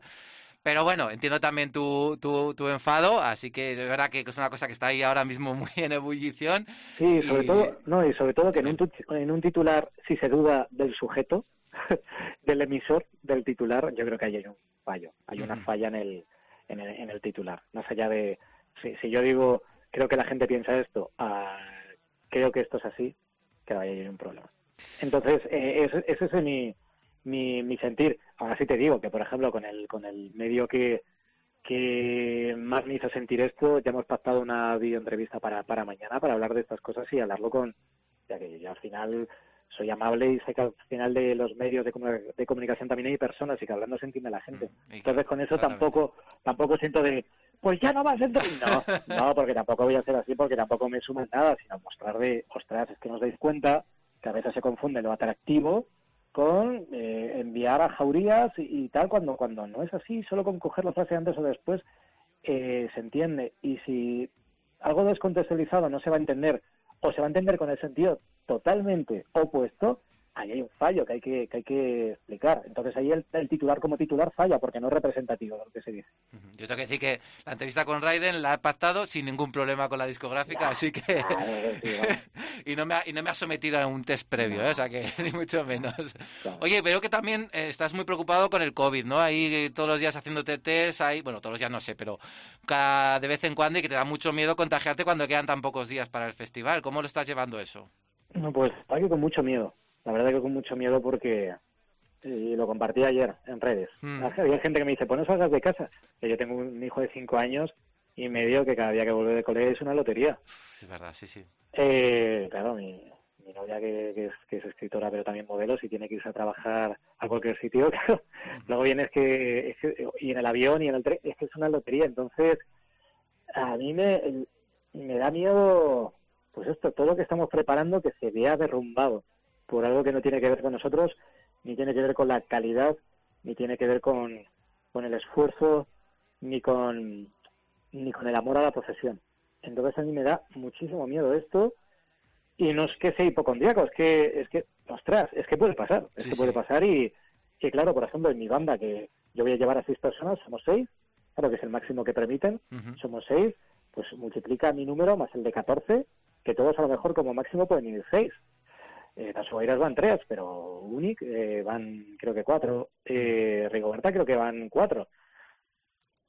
Es que hay tantas posibilidades, tantas posibilidades de que, pues por eso que me decía algo de favorito, es que, ¿de qué sirve estar el tercero, el cuarto o el segundo? Si, si a lo mejor de pronto positivo y ya está. Y, y sale un comunicado y es que es, es difícil, es difícil. Por eso ya te digo, casi casi hago la coña de hacerme un test mientras que estaba hablando contigo. De hecho lo tengo en el en la cocina americana, en el mostrador lo tengo ahí para hacérmelo justo después, porque casi hago la coña de, de hacer de hacer esto. Entonces, no, de hecho, mira, si me preguntan, me lo voy a hacer y a lo mejor te tengo que decir un resultado aquí y tienes la primicia. Oye, no, espera. Pero espera. Mira, mira que justo eh, yo ayer entrevisté a Matt de Unique y me dijo, me dijo lo mismo que tú, que estaba nervioso, que estaba preocupado y le ha dado positivo. Hoy ha anunciado el positivo. Es verdad que estaba muy, muy eso, porque decía, bueno, si me da positivo ahora, llego al Benidorm Fest, porque quedan todavía dos semanitas. Entonces decía, casi prefiero que me dé positivo ahora a que me dé dentro de dos semanas. Claro, tú me estás escuchando, ¿no? Sí, sí. Vale. Acabo de abrir la bolsa con el bastoncillo. Madre mía, a ver. No, vais a vivir, vais a vivir, esto es la comunicación, esto es la comunicación en 2022. Pero, Eh, pero tienes, pero escúchame, ¿tienes a alguien para que te meta el bastoncillo? No, yo sé, yo sé, yo ya me he hecho mucho. Ya, ya, ya, mucho, ya eres un experto, ¿no? Sí, soy un experto en, en- en esto. Entonces va a ser la comunicación que tú quieres. A ver, A ver. ¿vale? Eh, bueno, me puedes seguir preguntando. Pero, pero, ¿eh, ¿estás ahora metiéndote el bastón? Eh, voy, a, voy a ello. Voy a, pues te dejo ahí, a ver, a ver. Bueno, un antígenos en directo, ¿eh? Con Raiden. Primer, primer orificio. Ah, Venga, ahora el segundo. A ver. ah, segundo orificio, lo metemos en el depósito. El depósito con el liquidito. ¿A ti no te, Claro. a ti no te, mm, eh, te da por estornudar? Porque cada vez que meto No, el... a mí, a mí estoy llorando ahora, me está saliendo una gota del lagrimal izquierdo.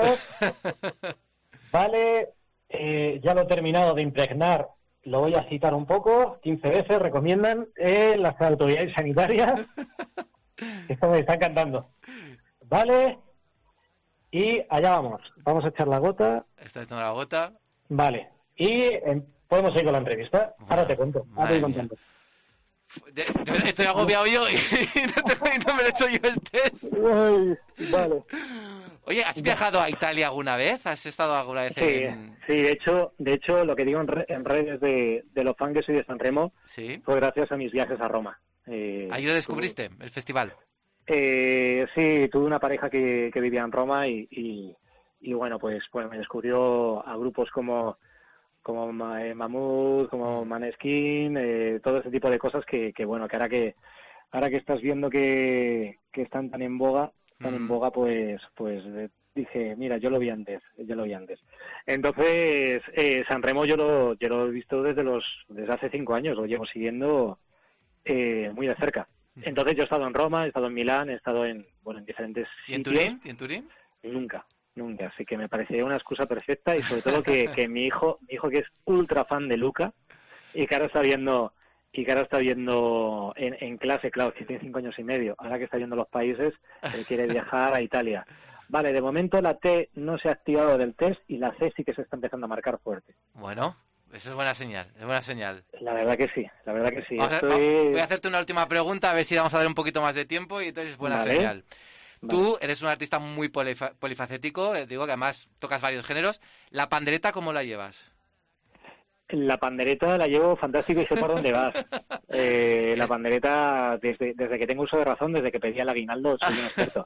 Es que el otro día, bueno, ya sabemos que tienes muy buena relación con las Tansugueiras y yo les dije, digo, oye, ¿y una próxima colaboración con Raiden y no me dijeron que no. Entonces yo por eso pregunto, digo, igual hasta ahí Raiden dándole a la pandereta pues hay alguna colaboración. Eh, es que la colaboración que, que hemos grabado va a salir en breve, pero muy en breve. O sea que va a haber Muy algo ya. Entonces, eh, Un Tansugueiras fit Raiden. Sí, sí, sí, encima que es para su disco. Eh, de todas formas, que, que yo a ellas en el Wizzing este que hablabas antes, eh, la saqué para, para cantar, para cantar la canción que va a salir. Y tenemos muchas ganas de que, de que salga y que, bueno, que lo podáis escuchar y disfrutar. De momento sigue la C marcándose cada vez más claro. Eh, la Bueno. T nada. Pues yo creo que entonces puedes quedarte tranquilo. Es verdad que normalmente suelen decir 10-15 minutos, pero cuando ya está tan clara la C ya es muy difícil que la T salga, salga con la No, no, línea. no, no, nada, nada, nada. Así que bien, bien, bien. Pues bueno. Eh, Prueba superada, hoy. La entrevista que tú quieres. Prueba superada. Pues nada, oye, Raiden, muchísimas gracias. Oye, A primero por el test en directo, eso para empezar. Y luego además por, por tu sinceridad en la entrevista y muchísima suerte en venido dentro de dos semanas. Gracias, gracias. Adiós. Besazo. Chao. pero en una oreja que oiga lo que opinen. Al eterno arrepentido por todas las veces que no quiso estar, que se ve más solo que la una, porque ahora que si quiere no tiene a su lado a nadie quien llorar. No va a haber sitio, Betty cierra al salir, que de ir tanta peña se ha puesto pequeña ni dónde vivir. Como una Magdalena, sabes por dónde voy. Alguien se ha puesto a llorar, pero no te voy a decir quién soy. Hoy, hoy, a llorar a la calle de la llorería. Yo ya lo lloré, que yo ya lo lloré. A llorar a la calle de la llorería. Yo ya lo lloré, que yo ya lo lloré.